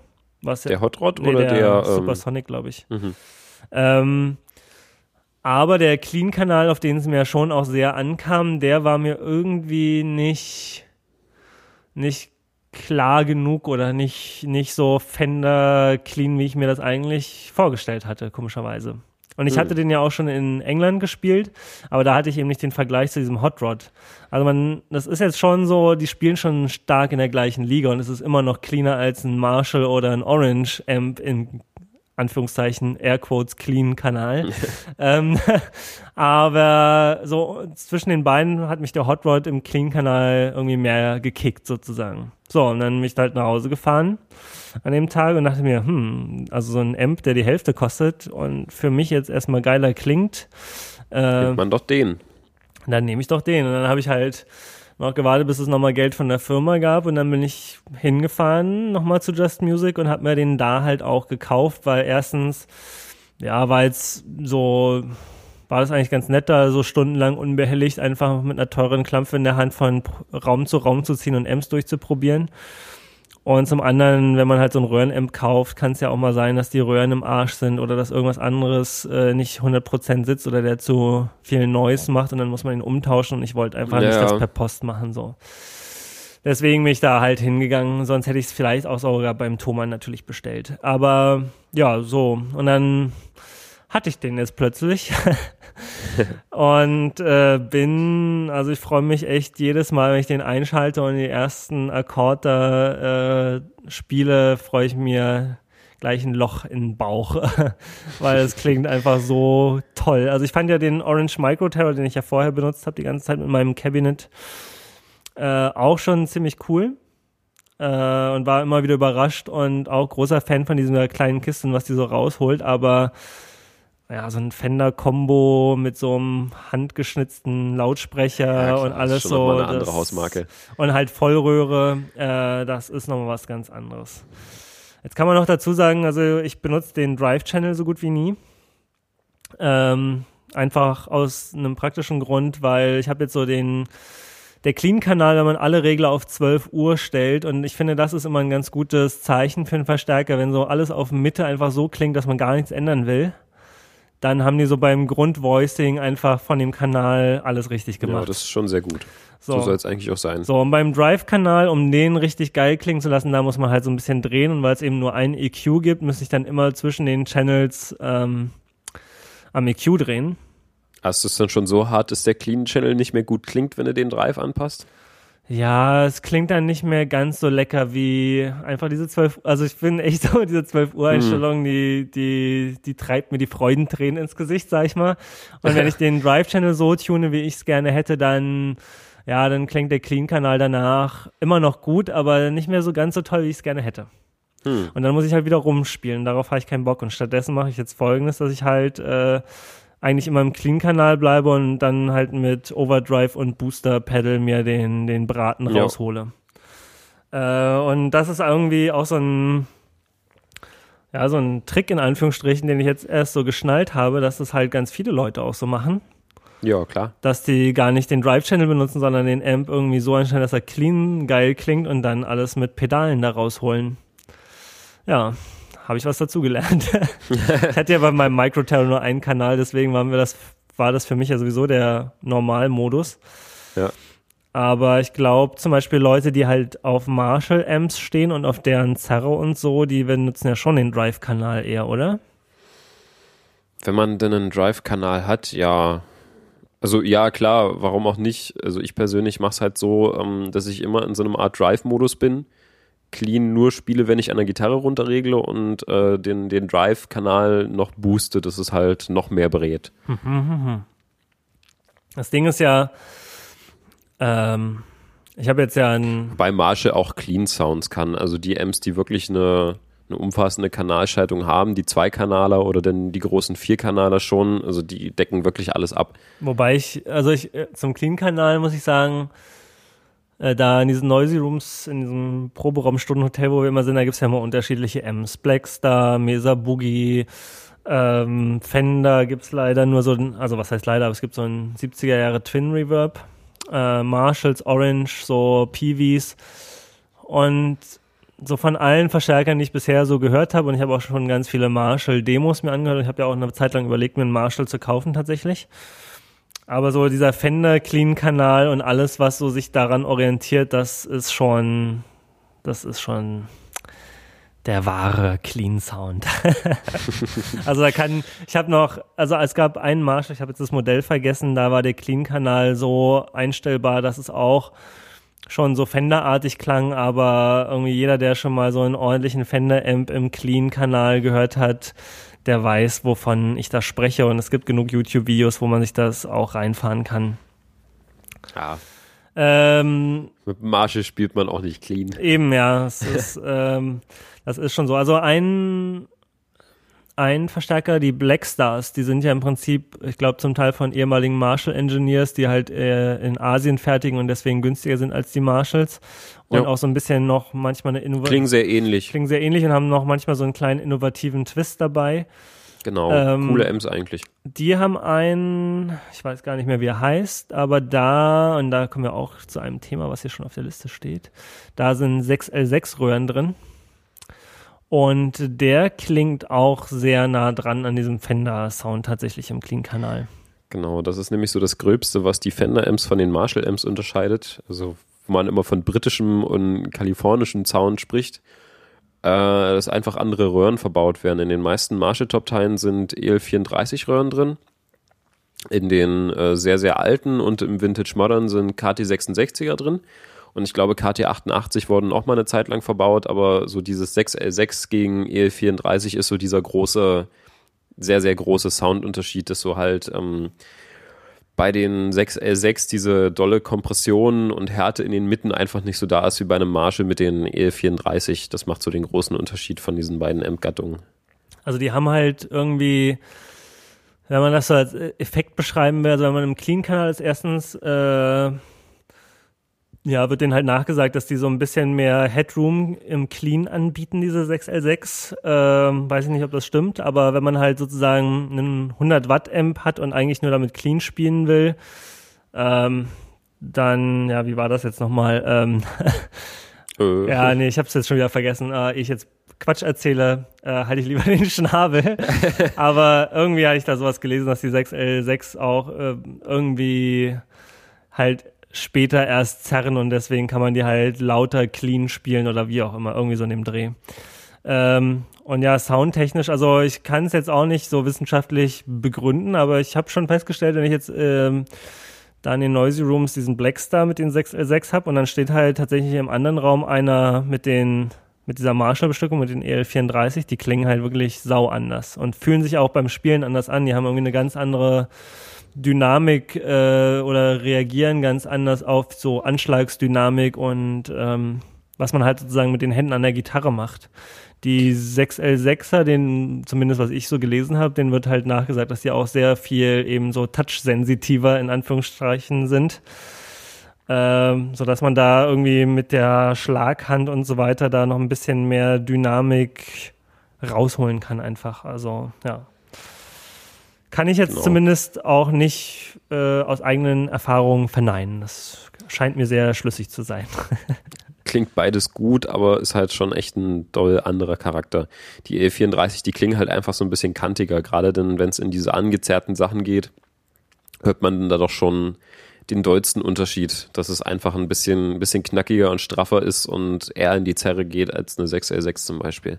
Ja. Hätte ich auch früher auch nie gedacht, dass der Unterschied einfach zwischen so einem Satz Röhren so riesig ist, aber es ist schon auch echt krass, was zum Beispiel der Unterschied zwischen EL34 und einer KT66 ausmacht. Das ist schon heftig. Also ich bin auf jeden Fall äh, so ein 6L6-Typ, habe ich mhm. schon festgestellt. Also ich mache mir ein T-Shirt, ich, 6, ich äh, 6 sagen, for ja, Life, so. ja, nee, also äh, ich werde schon, glaube ich, äh, früher oder später mir auch nochmal ein Zweitamp, äh, einfach so, so das kleine, hier äh, bei Rob Chapman, der hat ja irgendwie ganz viele Verstärker in seinem Wohnzimmer und hat die auch so aufeinander gestapelt und nannte es Tonehenge. Das fand ich ganz, äh, ja. fand ich ganz schön. Sowas hätte ich auch ganz gerne. Also so ein Vox AC30 hätte ich schon auch gern noch rumstehen und irgendeinen Marshall würde ich schon auch nehmen. Und ein Orange. Irgendein Marshall. Also die vier großen, so Fender, äh, Marshall, Orange und Vox, die könnte ich mir schon ganz gut vorstellen in meinem persönlichen Tonehenge. Also ich könnte mir auch schon vorstellen, dass du mit Marshall glücklich werden würdest. So jetzt vielleicht nicht so diese neuen Gain-Monster, aber so diese, die, die es eigentlich schon immer gibt, so ein JTM 45, so ein Blues-Amp, sind zwar recht laut, aber dürfte auch so dem Ton entsprechen, nach dem du da suchst. Na, mal schauen. Also bisher hat mich zumindest noch kein Marshall M so verzückt wie jetzt dieser Hot Rod. ja, der hat ja, ich muss ja auch sagen, der hat ja 40 Watt, ne? Das ja. ist ja für zu Hause eigentlich auch ja, schon. Ist ziemlich laut, ne? Naja, klar. Also äh, das, ähm, also alle Leute, die aber immer sagen, ja, pass auf, der ist für zu Hause viel zu laut. Da sag ich, nee, ist Blödsinn, man muss, das geht schon, das geht schon, man muss halt am Volume-Regler mit seinen Fingern halt ein bisschen vorsichtig sein. Ich kann den nicht über zwei aufdrehen im Clean-Kanal, sonst föhnt's hier alles weg.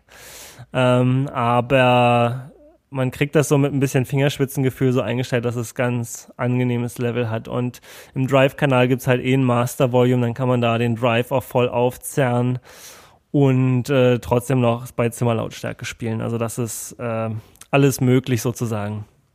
Ich habe übrigens äh, mich mal damit befasst, warum so subjektiv gesehen die Röhrenverstärker immer sehr viel lauter sind all, bei gleicher Wattzahl als die Transistorverstärker. Da gibt's ja so diese da gibt's 30 halt, Röhrenwatt sind keine 30 Watt. Da gibt's halt so dieses gefährliche Halbwissen in diesem Bereich. Ist dir das auch schon mal oh, aufgefallen, ja. dass das ja, irgendwie ja. so diesen Effekt, aber also in der Wahrnehmung gibt's diesen Effekt so ein bisschen, ne?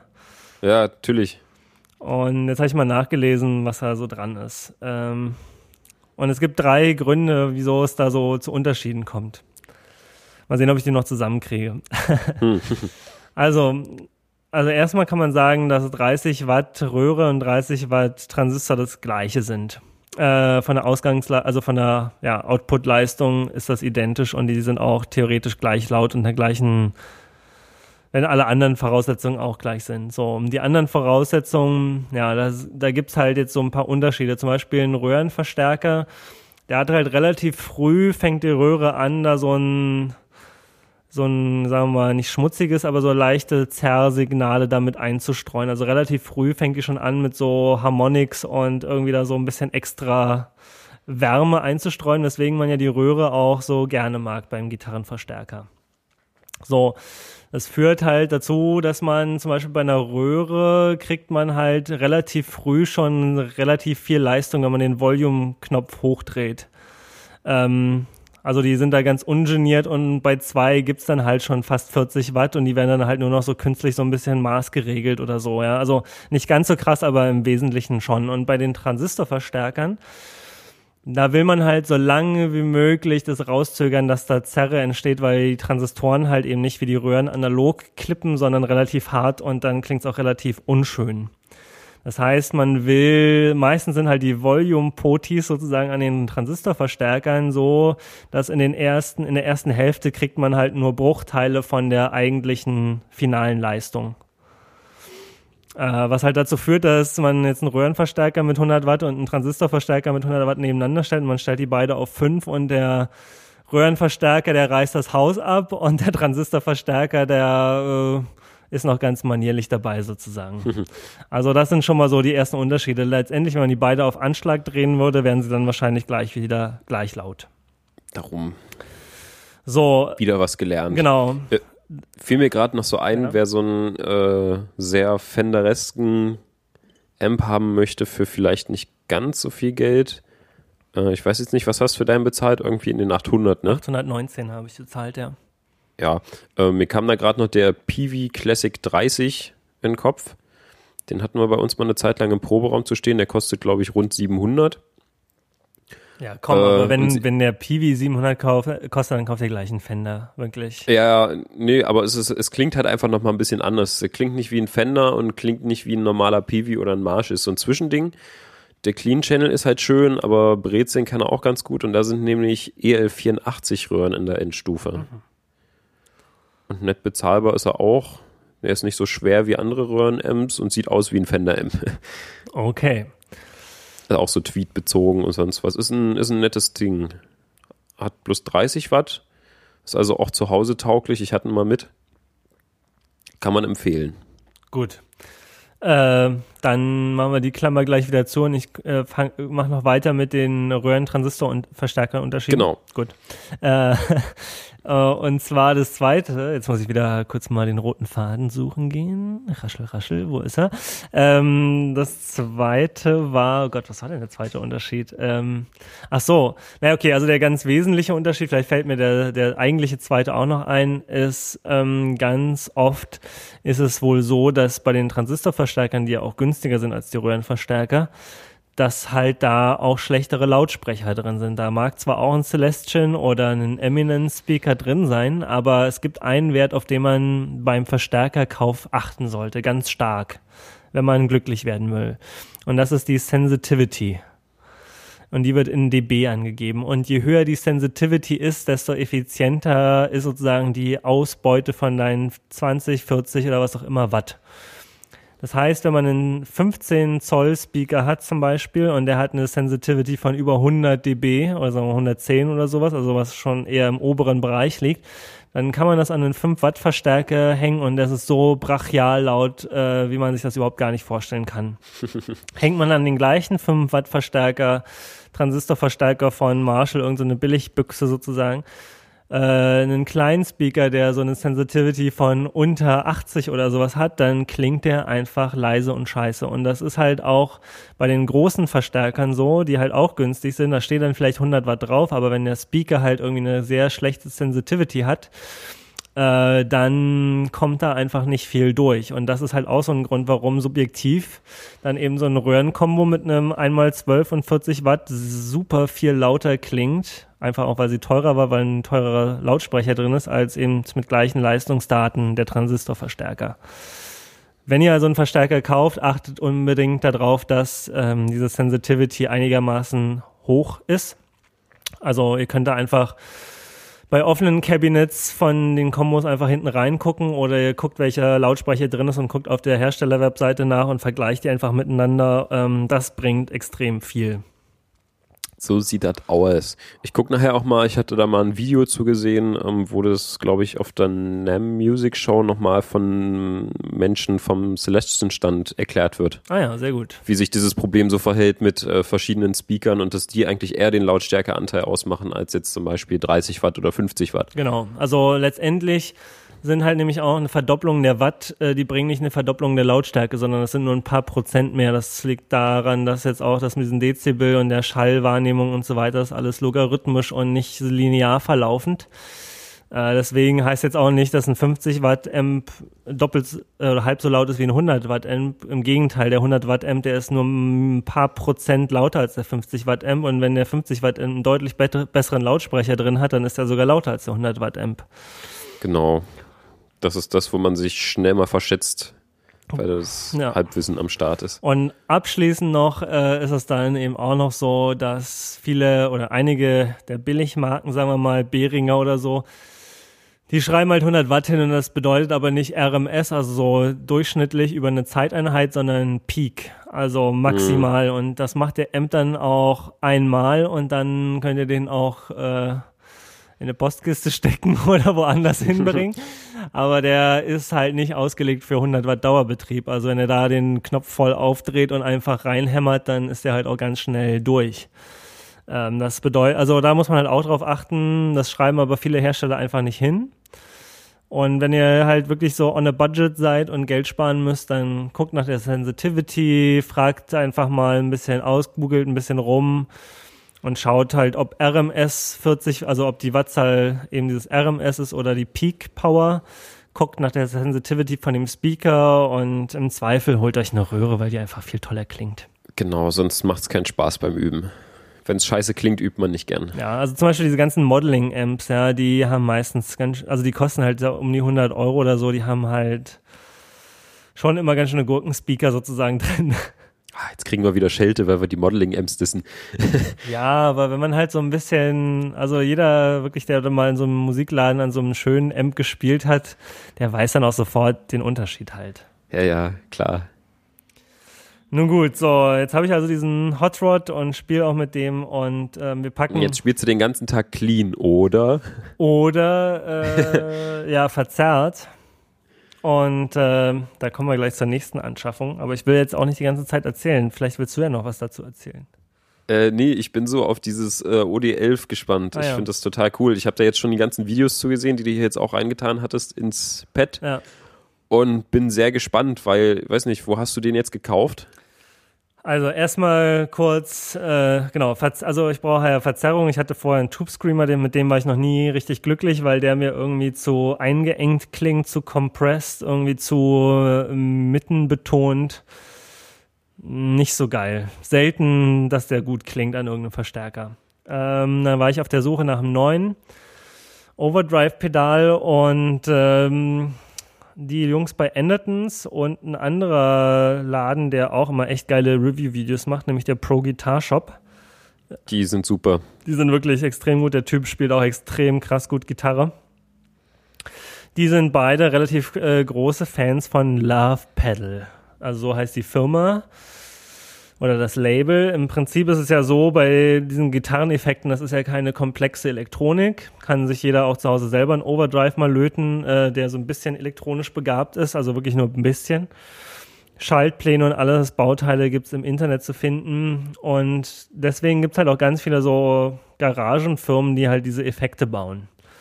Äh, es gibt die großen Hersteller, sowas wie Boss oder Digitech oder äh, TC Electronics und so weiter, die halt so eben das auf industriellen Massenmarkt-Maßstab machen. Und es gibt halt ganz viele von diesen kleinen Herstellern, man spricht ja auch von Boutique-Pedals, weil es einfach wenig davon gibt. Naja. Die sind auch meistens teuer äh, und sind halt auch jetzt ein bisschen exklusiver einfach. Also die kosten halt, da kostet halt nicht der Overdrive, äh, weiß nicht, 70 Euro oder 90, sondern auch gerne mal einfach 300 Euro. Und äh, dann sind die manchmal auch noch so handbemalt und mundbepinselt und sind halt schon so ein bisschen was anderes. Warum sagst du dann, naja? Ja, ich weiß nicht, diese, ich finde dieses Wort Boutique-Amp oder äh, Pedal irgendwie immer so ein bisschen blöd. Ich, mit einer Boutique assoziiere ich einen Laden, wo ich für meine Freundin nette Unterwäsche kaufe, aber keinen lauten Verstärker. ja, ja, nee, ich, ich, mag. Und dann sind es halt immer so eine Kisten, die genauso durchschnittlich klingen wie alles andere, aber irgendwie das Zehnfache kosten, weil sie jetzt nur in, weil es die nur zwölfmal gibt und wie du schon meintest, irgendwie handgeblasen, bepinselt werden. Ja. Ach, nee. Ähm, genau, so. Ähm, also, aber so ist der Begriff halt in der Szene, sagen wir trotzdem. Genau, mal. ja, ja. So, und ich habe äh, mir dann also diese Reviews dann mal angeguckt von den Love Pedals. Also die sind, kommen genau so einer. Die sind immer recht klein und günstig, ne? Also, nee, nee, nee, nee, nee. So günstig sind die eigentlich nicht so richtig. Nicht? Äh, die meisten hm. liegen auch schon so im 200-Euro-Bereich. Oh. Äh, und der Typ ist wirklich wohl auch nur einer, der die macht. Und der macht immer so eine Serie und dann hört die halt auch auf. Und der hat schon Pedale gemacht, wo bei den Reviews die Leute wirklich gesabbert haben und dachten, boah, das ist das geilste Overdrive-Pedal, was ich jemals gehört habe und was muss ich dafür jetzt bezahlen? Ich will es sofort mitnehmen. Und die macht er dann aber einfach nicht mehr. Also das ist dann halt wirklich so, es gibt da 500 Stück von und wenn die alle sind, sind sie alle.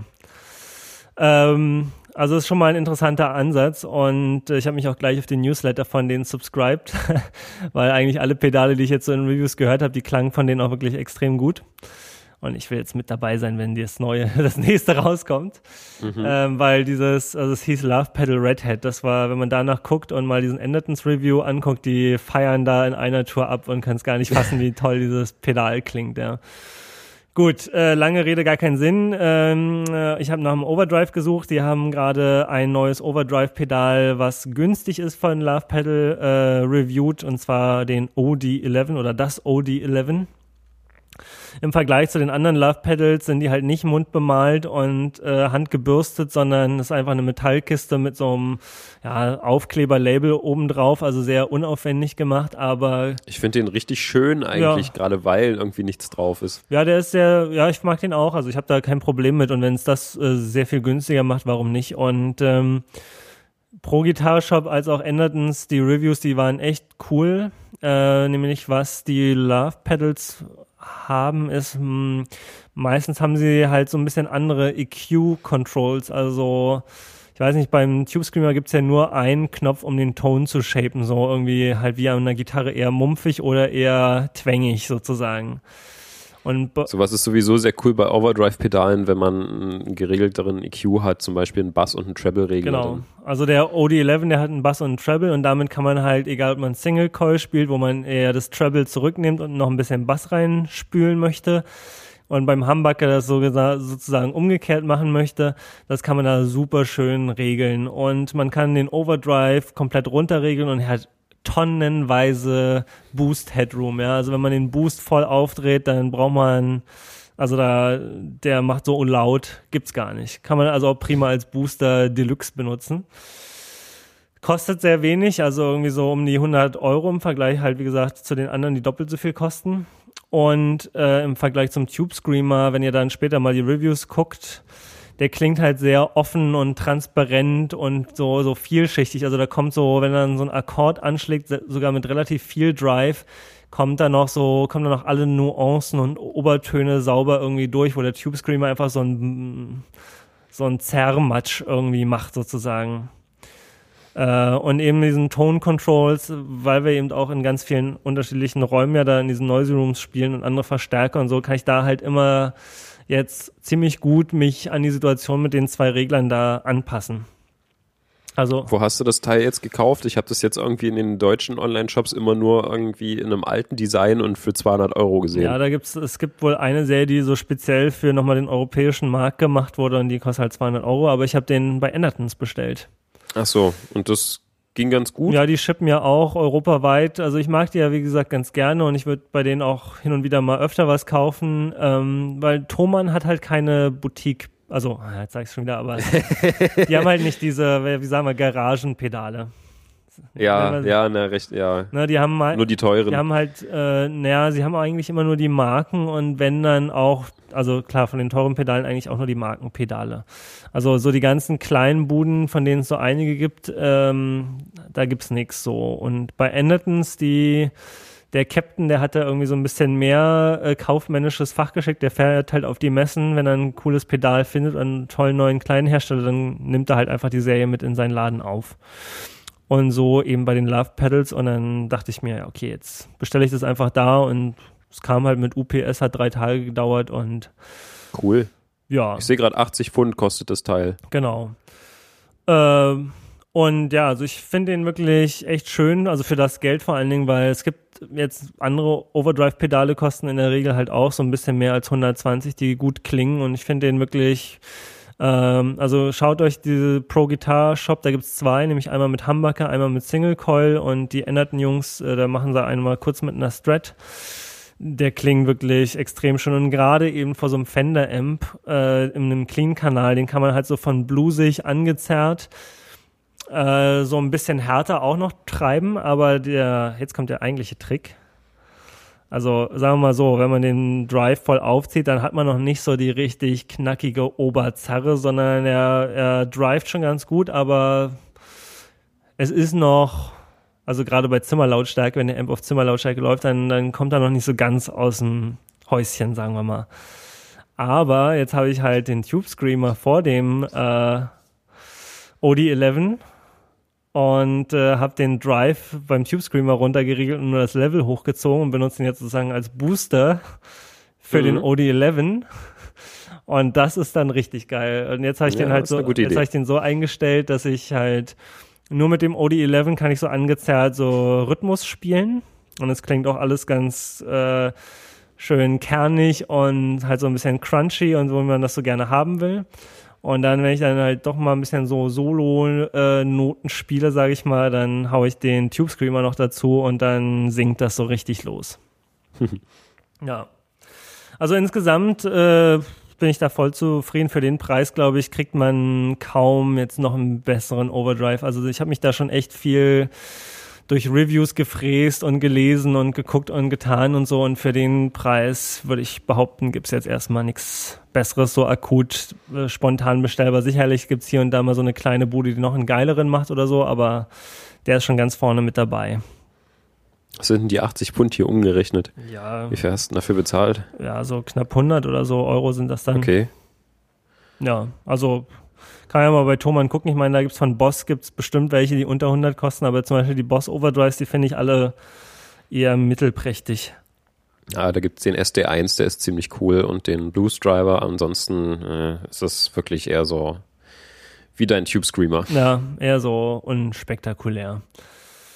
Naja, äh, ja, wie gesagt, das Red Hat, den gab's halt leider nicht mehr, sonst hätte ich mir den auch gerne gekauft. Aber jetzt habe ich mir noch was anderes bestellt.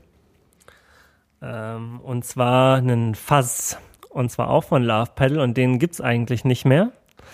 Da gibt's halt, habe ich halt auch entdeckt, dann als ich diesen OD11 Review gesehen habe, dann gab's da so recommended Videos noch, den Love Pedal Silicon Fuzz Master, auch von den änderten Jungs und von Pro Guitar Shop reviewed. Und also ich war jetzt noch nicht so scharf auf dem Fass, aber als ich den gehört habe, war ich's. Also den mhm. kann man der hat auch, ähm, glaube ich, drei Regler. Der eine ist halt für den Fast-Level und man kann den halt ganz rausdrehen und das ist nur ein Overdrive. Auch nicht schlecht. Äh, und man kann dann sozusagen so in, den Fass beliebig weit reindrehen und wenn er den ganz nach rechts dreht, dann hat man halt so die richtige Jimi Hendrix Vollzerre. Und äh, so alles davor ist halt so ein geiler Mix irgendwie. Also ich, also der klingt, guckt euch die Videos dafür auch an, der klingt wirklich fantastisch gut für so ein Fass. Also da sieht so das Dunlop Fassface irgendwie ziemlich alt aus, finde ich dagegen.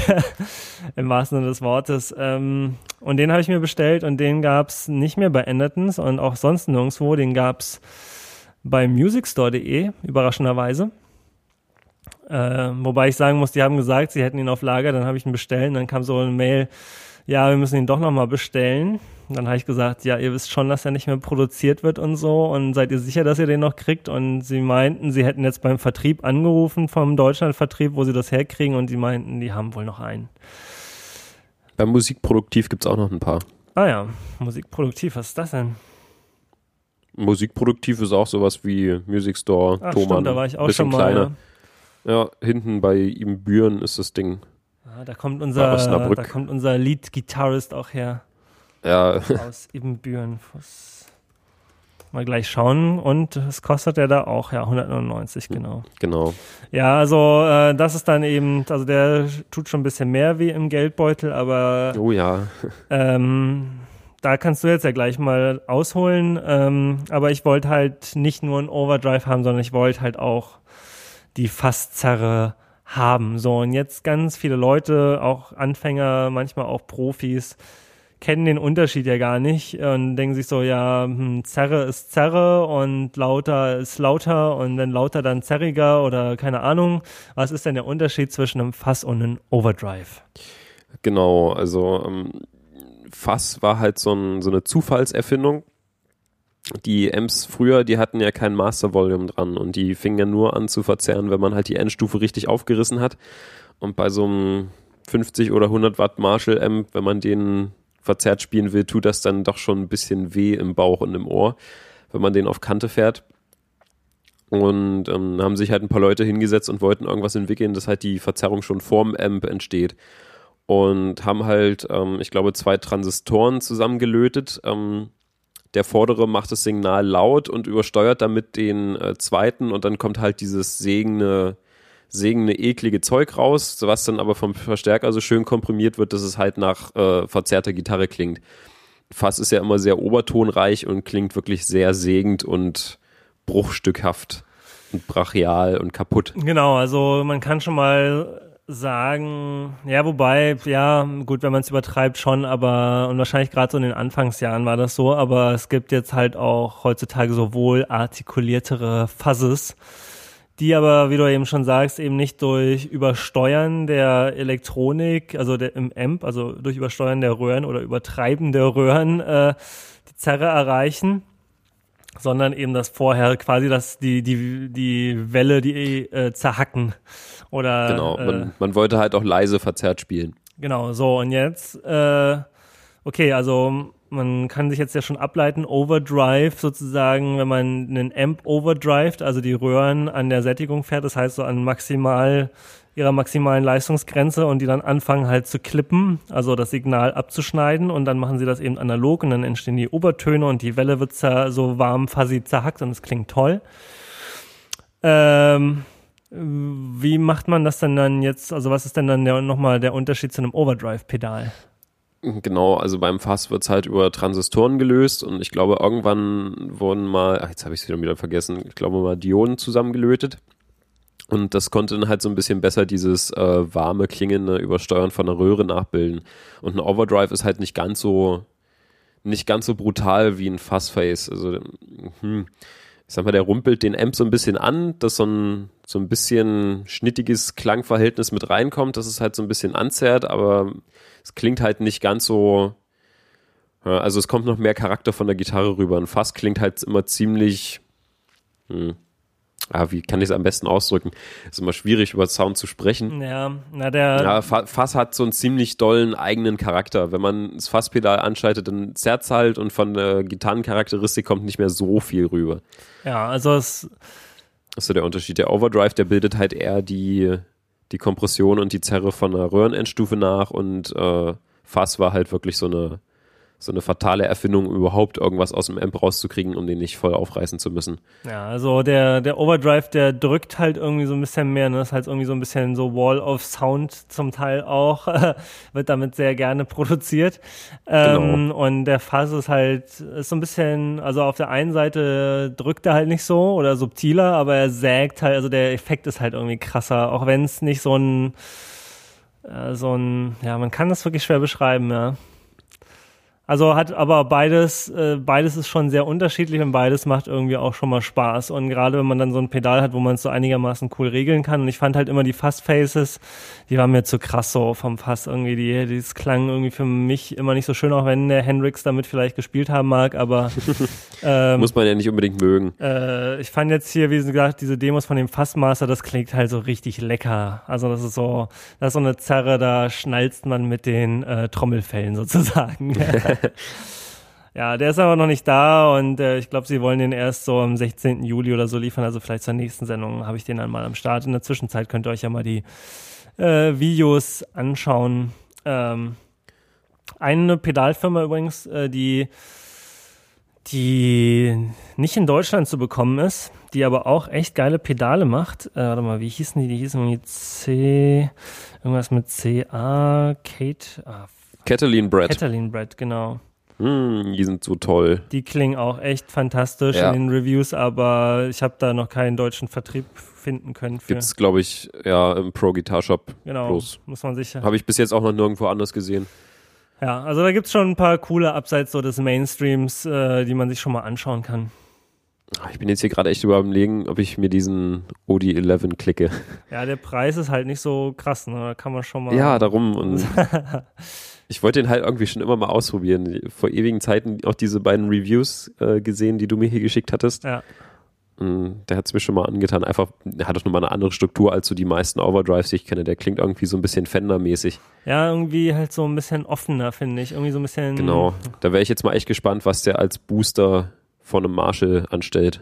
Na, wahrscheinlich, also wenn du den Drive runterdrehst, wird er den Marshall ordentlich treten. Also der hat wirklich ja, darum, Headroom ohne Das Ende. ist ja immer so meine Methode, irgendwie meinen Marshall zum Singen zu bringen. Ich äh, nutze eigentlich den Drive-Regler eher weniger.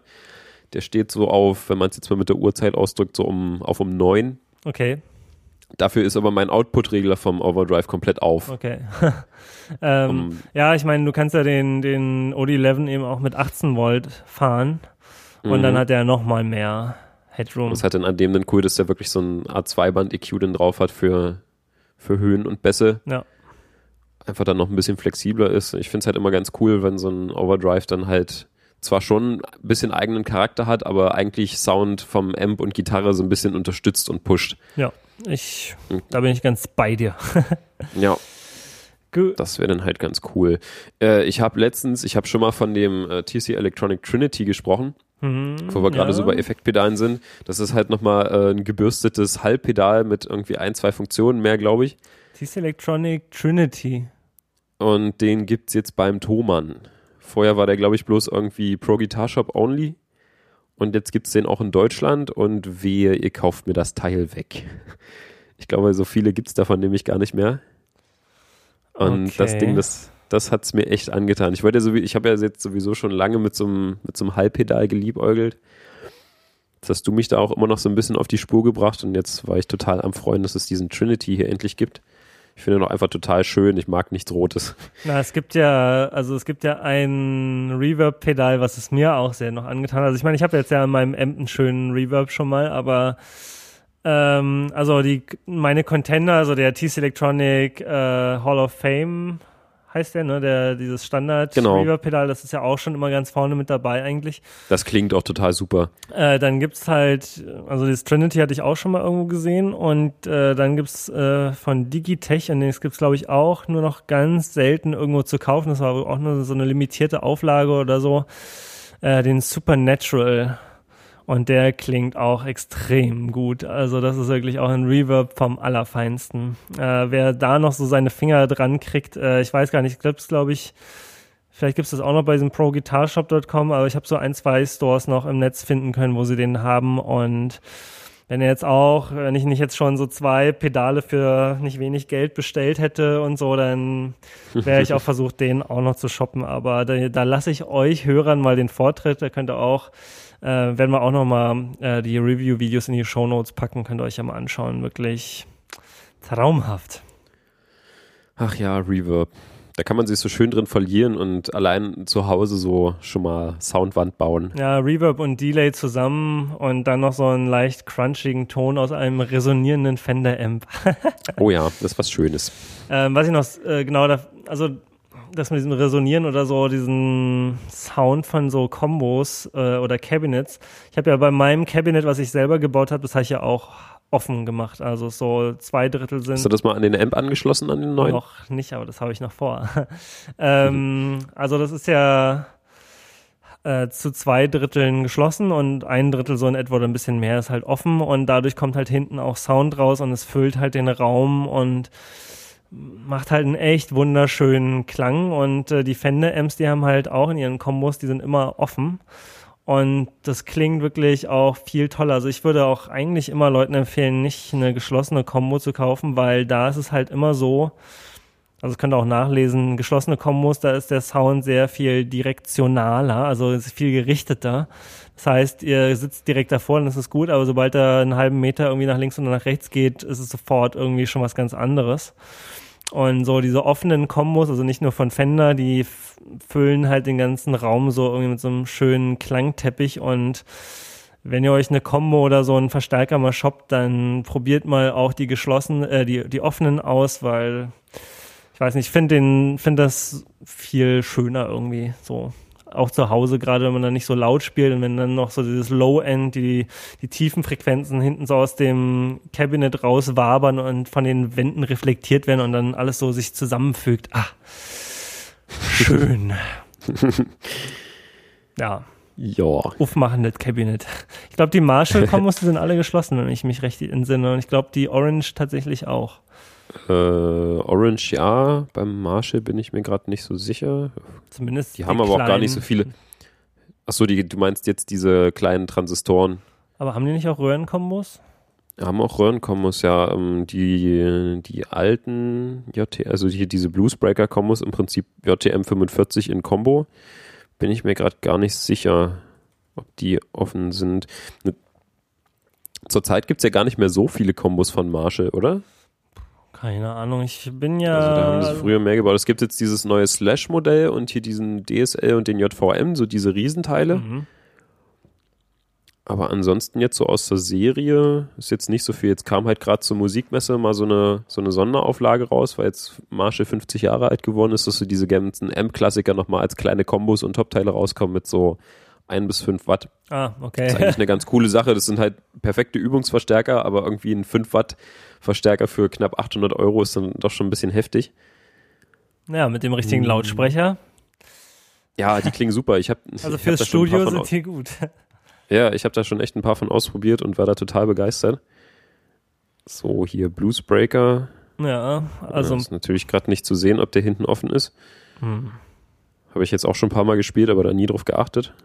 Ja, äh, ja toll, kein Bild von Achso, und den Vintage Modern gibt es noch als Combo. Hm. Ja, zum Beispiel der, ich glaube, der, der Vox AC30 auch zu, ist auch hinten zu. Aber also ich finde offen. Der AC30 ist hinten Echt? offen. Ja, oder? Der steht bei uns im Proberaum, ah, okay. da bin ich mir ziemlich sicher, dass der hinten ah, offen okay. ist. Das erklärt einiges. ja.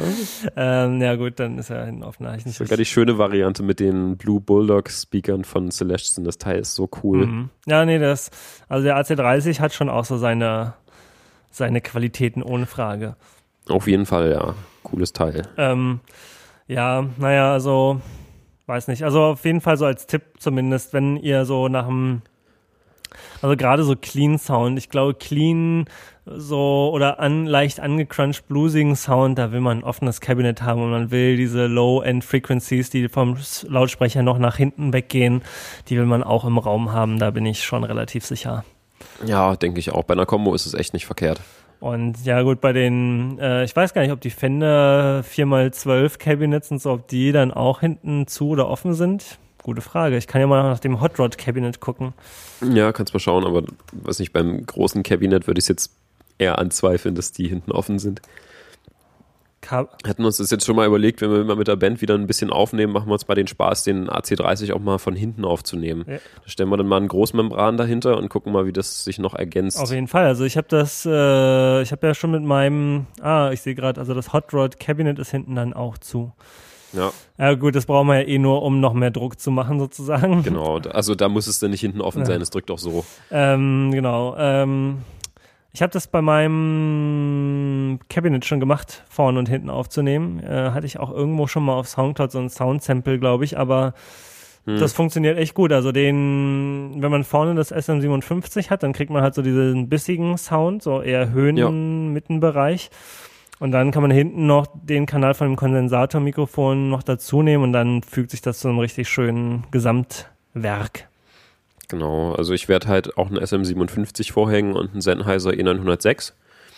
Die klingen halt ein bisschen unterschiedlich, was sich immer so ganz gut ergänzt dann bei denen. Eins ist ein bisschen mittiger, eins hat mehr Höhen, aber bringt dort die Tiefen schön rüber. Und halt dahinter äh, werden wir mal das Großmembran versuchen, womit wir in der ersten Folge meine Stimme aufgenommen haben. Das, äh, was war's?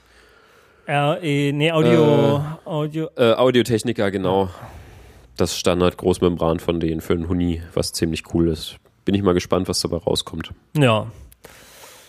Gut, ja, ich habe ja irgendwie, ähm, also wir haben ja jetzt schon mal ein paar Mal irgendwie gesagt, wie unsere Bands heißen, wo es die gibt. Und dann habe ich letztens irgendwie, dachte ich, haben wir irgendwie im Proberaum gleich so beim Warmwerden irgendwie so, ein, so eine neue, neue Songgeschichte irgendwie äh, uns erdacht. Also ist jetzt halt noch nicht weit davon entfernt, fertig zu sein, aber es klang schon ganz geil. Und dann habe ich das ja irgendwie, dachte ich mir, ja, die Bandkollegen, die sind ja immer noch sehr vorsichtig mit dem Dinge veröffentlichen, aber ich dachte mir, nee, das ist, das muss raus in die Welt. da habe ich das irgendwie gleich mal veröffentlicht und so ein Bandcamp-Account äh, gemacht und einen Link hingepackt und dann haben das gleich zwei Leute gekauft. Ui, cool. Ich habe Mindestpreis auf äh, einen Euro gestellt, einer hat für drei oder vier Euro so gekauft und Schön. der andere für ein Euro. Und jetzt können wir uns sozusagen beim nächsten Mal proben sechs Bier kaufen. Na siehste, cool. Also äh, das ähm, kann ich euch auch da draußen nur empfehlen, wenn ihr dann mal irgendwie so Sachen macht, nehmt euch auf, das habe ich ja schon ein paar Mal gesagt, und dann stellt das auch einfach raus und wartet nicht irgendwie ewig lange, bis alles fertig ist. Irgendwie die Zeiten haben sich gewandelt. Wir werden ja auch bald mal äh, dann vielleicht nächste Folge nochmal über dieses Musikindustrie-Thema reden. Ähm, und was ich da so für Ansichten habe, wie das so, wie man das so machen sollte mit dem Geldverdienen, mit der Musik. Aber so als kurzen Abriss schiebt den Kram raus, sobald er irgendwie einigermaßen Qualität hat und anhörbar ist und ähm, macht halt einfach einen Link dahin und wenn Leute euch das supporten wollen und das Gefühl kriegen, sie unterstützen euch da direkt, äh, dann äh, kann das auch schon mal den ein oder anderen Euro bringen. Ich meine, wir haben jetzt musst du mal so sehen, wir haben jetzt mit diesen 6 Euro oder 5 Euro mehr verdient als ein gesignter Artist bei einem Major-Label nach 1000 verkauften Downloads. Tja, so sieht's aus leider. das ist echt heftig. So, ja, also ähm, das sollten auch mehr Leute machen, finde ich. Ja, genau. Gut, Gut. Dann haben wir jetzt ja auch unsere gefühlten zwei Stunden voll schon wieder. Mhm, fast. Jetzt noch äh, gibt es noch Gelegenheit, noch die letzten äh, Schnipsel sozusagen zu verhackstücken? Tja, haben wir aber keine oder was? Nö, was eigentlich haben wir Haben wir, also du hast ja jetzt so ein Intro jetzt schon aufgenommen. Ja, ich habe mal ein Intro aufgenommen, aber Huckel, dem gefällt der Sound nicht. Ja, was heißt, gefällt der Sound nicht? Also, wenn der uns sozusagen beide repräsentieren sollte, ja, dann, also ich finde das, das Riff schon, ich finde das Riff schon ganz geil. Ich, äh, hat's, mir hat es nur noch ein bisschen zu viel Druck, also so, so ein bisschen, zu viel äh, Overdrive sozusagen in dem Fall. Mhm. So ein bisschen weniger, so ein bisschen eher ins Crunchige zurücknehmend, könnte das aber doch auch, glaube ich, ganz gut funktionieren. Musst du aber okay. nochmal schrauben, hast du jetzt nichts zu dieser Sendung schon versucht? Nee, jetzt vorher nicht mehr. Ähm, ich glaube, ich hatte es auch gestern erst gestern hatte ich erst nochmal drüber geschaut und hatte ich jetzt nicht nochmal Gelegenheit so. Ich weiß nicht, ich werde jetzt sowieso heute Abend oder morgen eh wieder im Proberaum rumhocken und dann mal nochmal eine coolere Aufnahme machen, zusammen mit Vox und Marshall. Und dann natürlich etwas gemäßigter, dass es uns beide repräsentiert. ja, ähm, also bleibt auch diese Folge, äh, auch die vierte Folge ohne äh, aktives Soundbeispiel. Aber wie gesagt, nochmal, das ist halt, es ist halt so ein bisschen schwierig. Also, wenn man jetzt nicht die perfekten Bedingungen hat, wir haben jetzt auch nur unsere Wohnung hier, ja, und irgendwie live da mit Mikrofonierung euch da einen leckeren Sound, der irgendeine Aussagekraft zu präsent, also zu produzieren, ist jetzt auch nicht so einfach. Also, wir können schon irgendwann mal sozusagen Mikrofon Verstärker halten und hier irgendwas live einspielen, wenn uns danach ist. Aber ich glaube, so in dem Podcast-Format irgendwie jetzt so Sachen reviewen, ob das wirklich, ob wir das wirklich besser hinkriegen, als jetzt diese ganzen Reviews, die es schon da draußen gibt. Genau, da müssen wir dann noch schauen. Und ich weiß nicht, ich finde halt auch Video ein besseres Format, wo man dann halt auch mal die Regler-Einstellungen sieht und guckt, was die Leute so an der Gitarre machen dazu und das jetzt nicht nur rein akustisch hören, erfahren muss. Gut. Also nächste Folge mit Intro. Mit Intro und wir verlinken einfach jetzt immer ganz viele Reviews und äh, ja, Videos, wo ihr es euch schon mal von Leuten mit ein bisschen mehr Ahnung noch äh, einfach anhören könnt. Und dieser Andy von diesem Pro Guitar Shop, den beim Spielen zuzuschauen, ist sowieso nochmal eine ganz spezielle Freude. Der spielt ja, glaube ich, auch ohne Plektrum. Ja, nur mit nur Fingern. Nur mit Fingern und der haut da aber auch manchmal rein und kriegt da irgendwie Riffs hin und so. Das ist wirklich, also da bleibt einem die Spucke weg. Schon echt gut, der Typ. Gut. Ja, dann machen wir jetzt einfach Schluss, sagst du. Dann machen wir erstmal Schluss, ja. Dann verabschieden wir uns an die Hörer, bedanken uns ganz artig für die Flatter-Klicks, die hin und wieder immer noch reinströmen. Ähm, und, Kommentare und, Kommentare und Menschen wobei und alles. Letzte Sendung, wir freuen uns immer über Feedback. Wobei letzte Sendung war ja mit den Kommentaren, ich glaube eins gab es oder so, ne? Ja, kann, ich weiß nicht, ich habe noch gar nicht geguckt. Es gab, es, gab, es gab nichts, es gab nichts zum Beschweren sozusagen. Okay. Dann gehen wir davon aus, dass wir alles richtig und toll machen. Genau, ansonsten, wenn ihr weitere Themenwünsche und Vorschläge habt, immer heraus damit. Und ansonsten, ja, habt noch einen schönen Tag, wann und wo immer ihr das hört. Wir verabschieden uns und freuen uns aufs nächste Mal. Tschüss. Tschüss.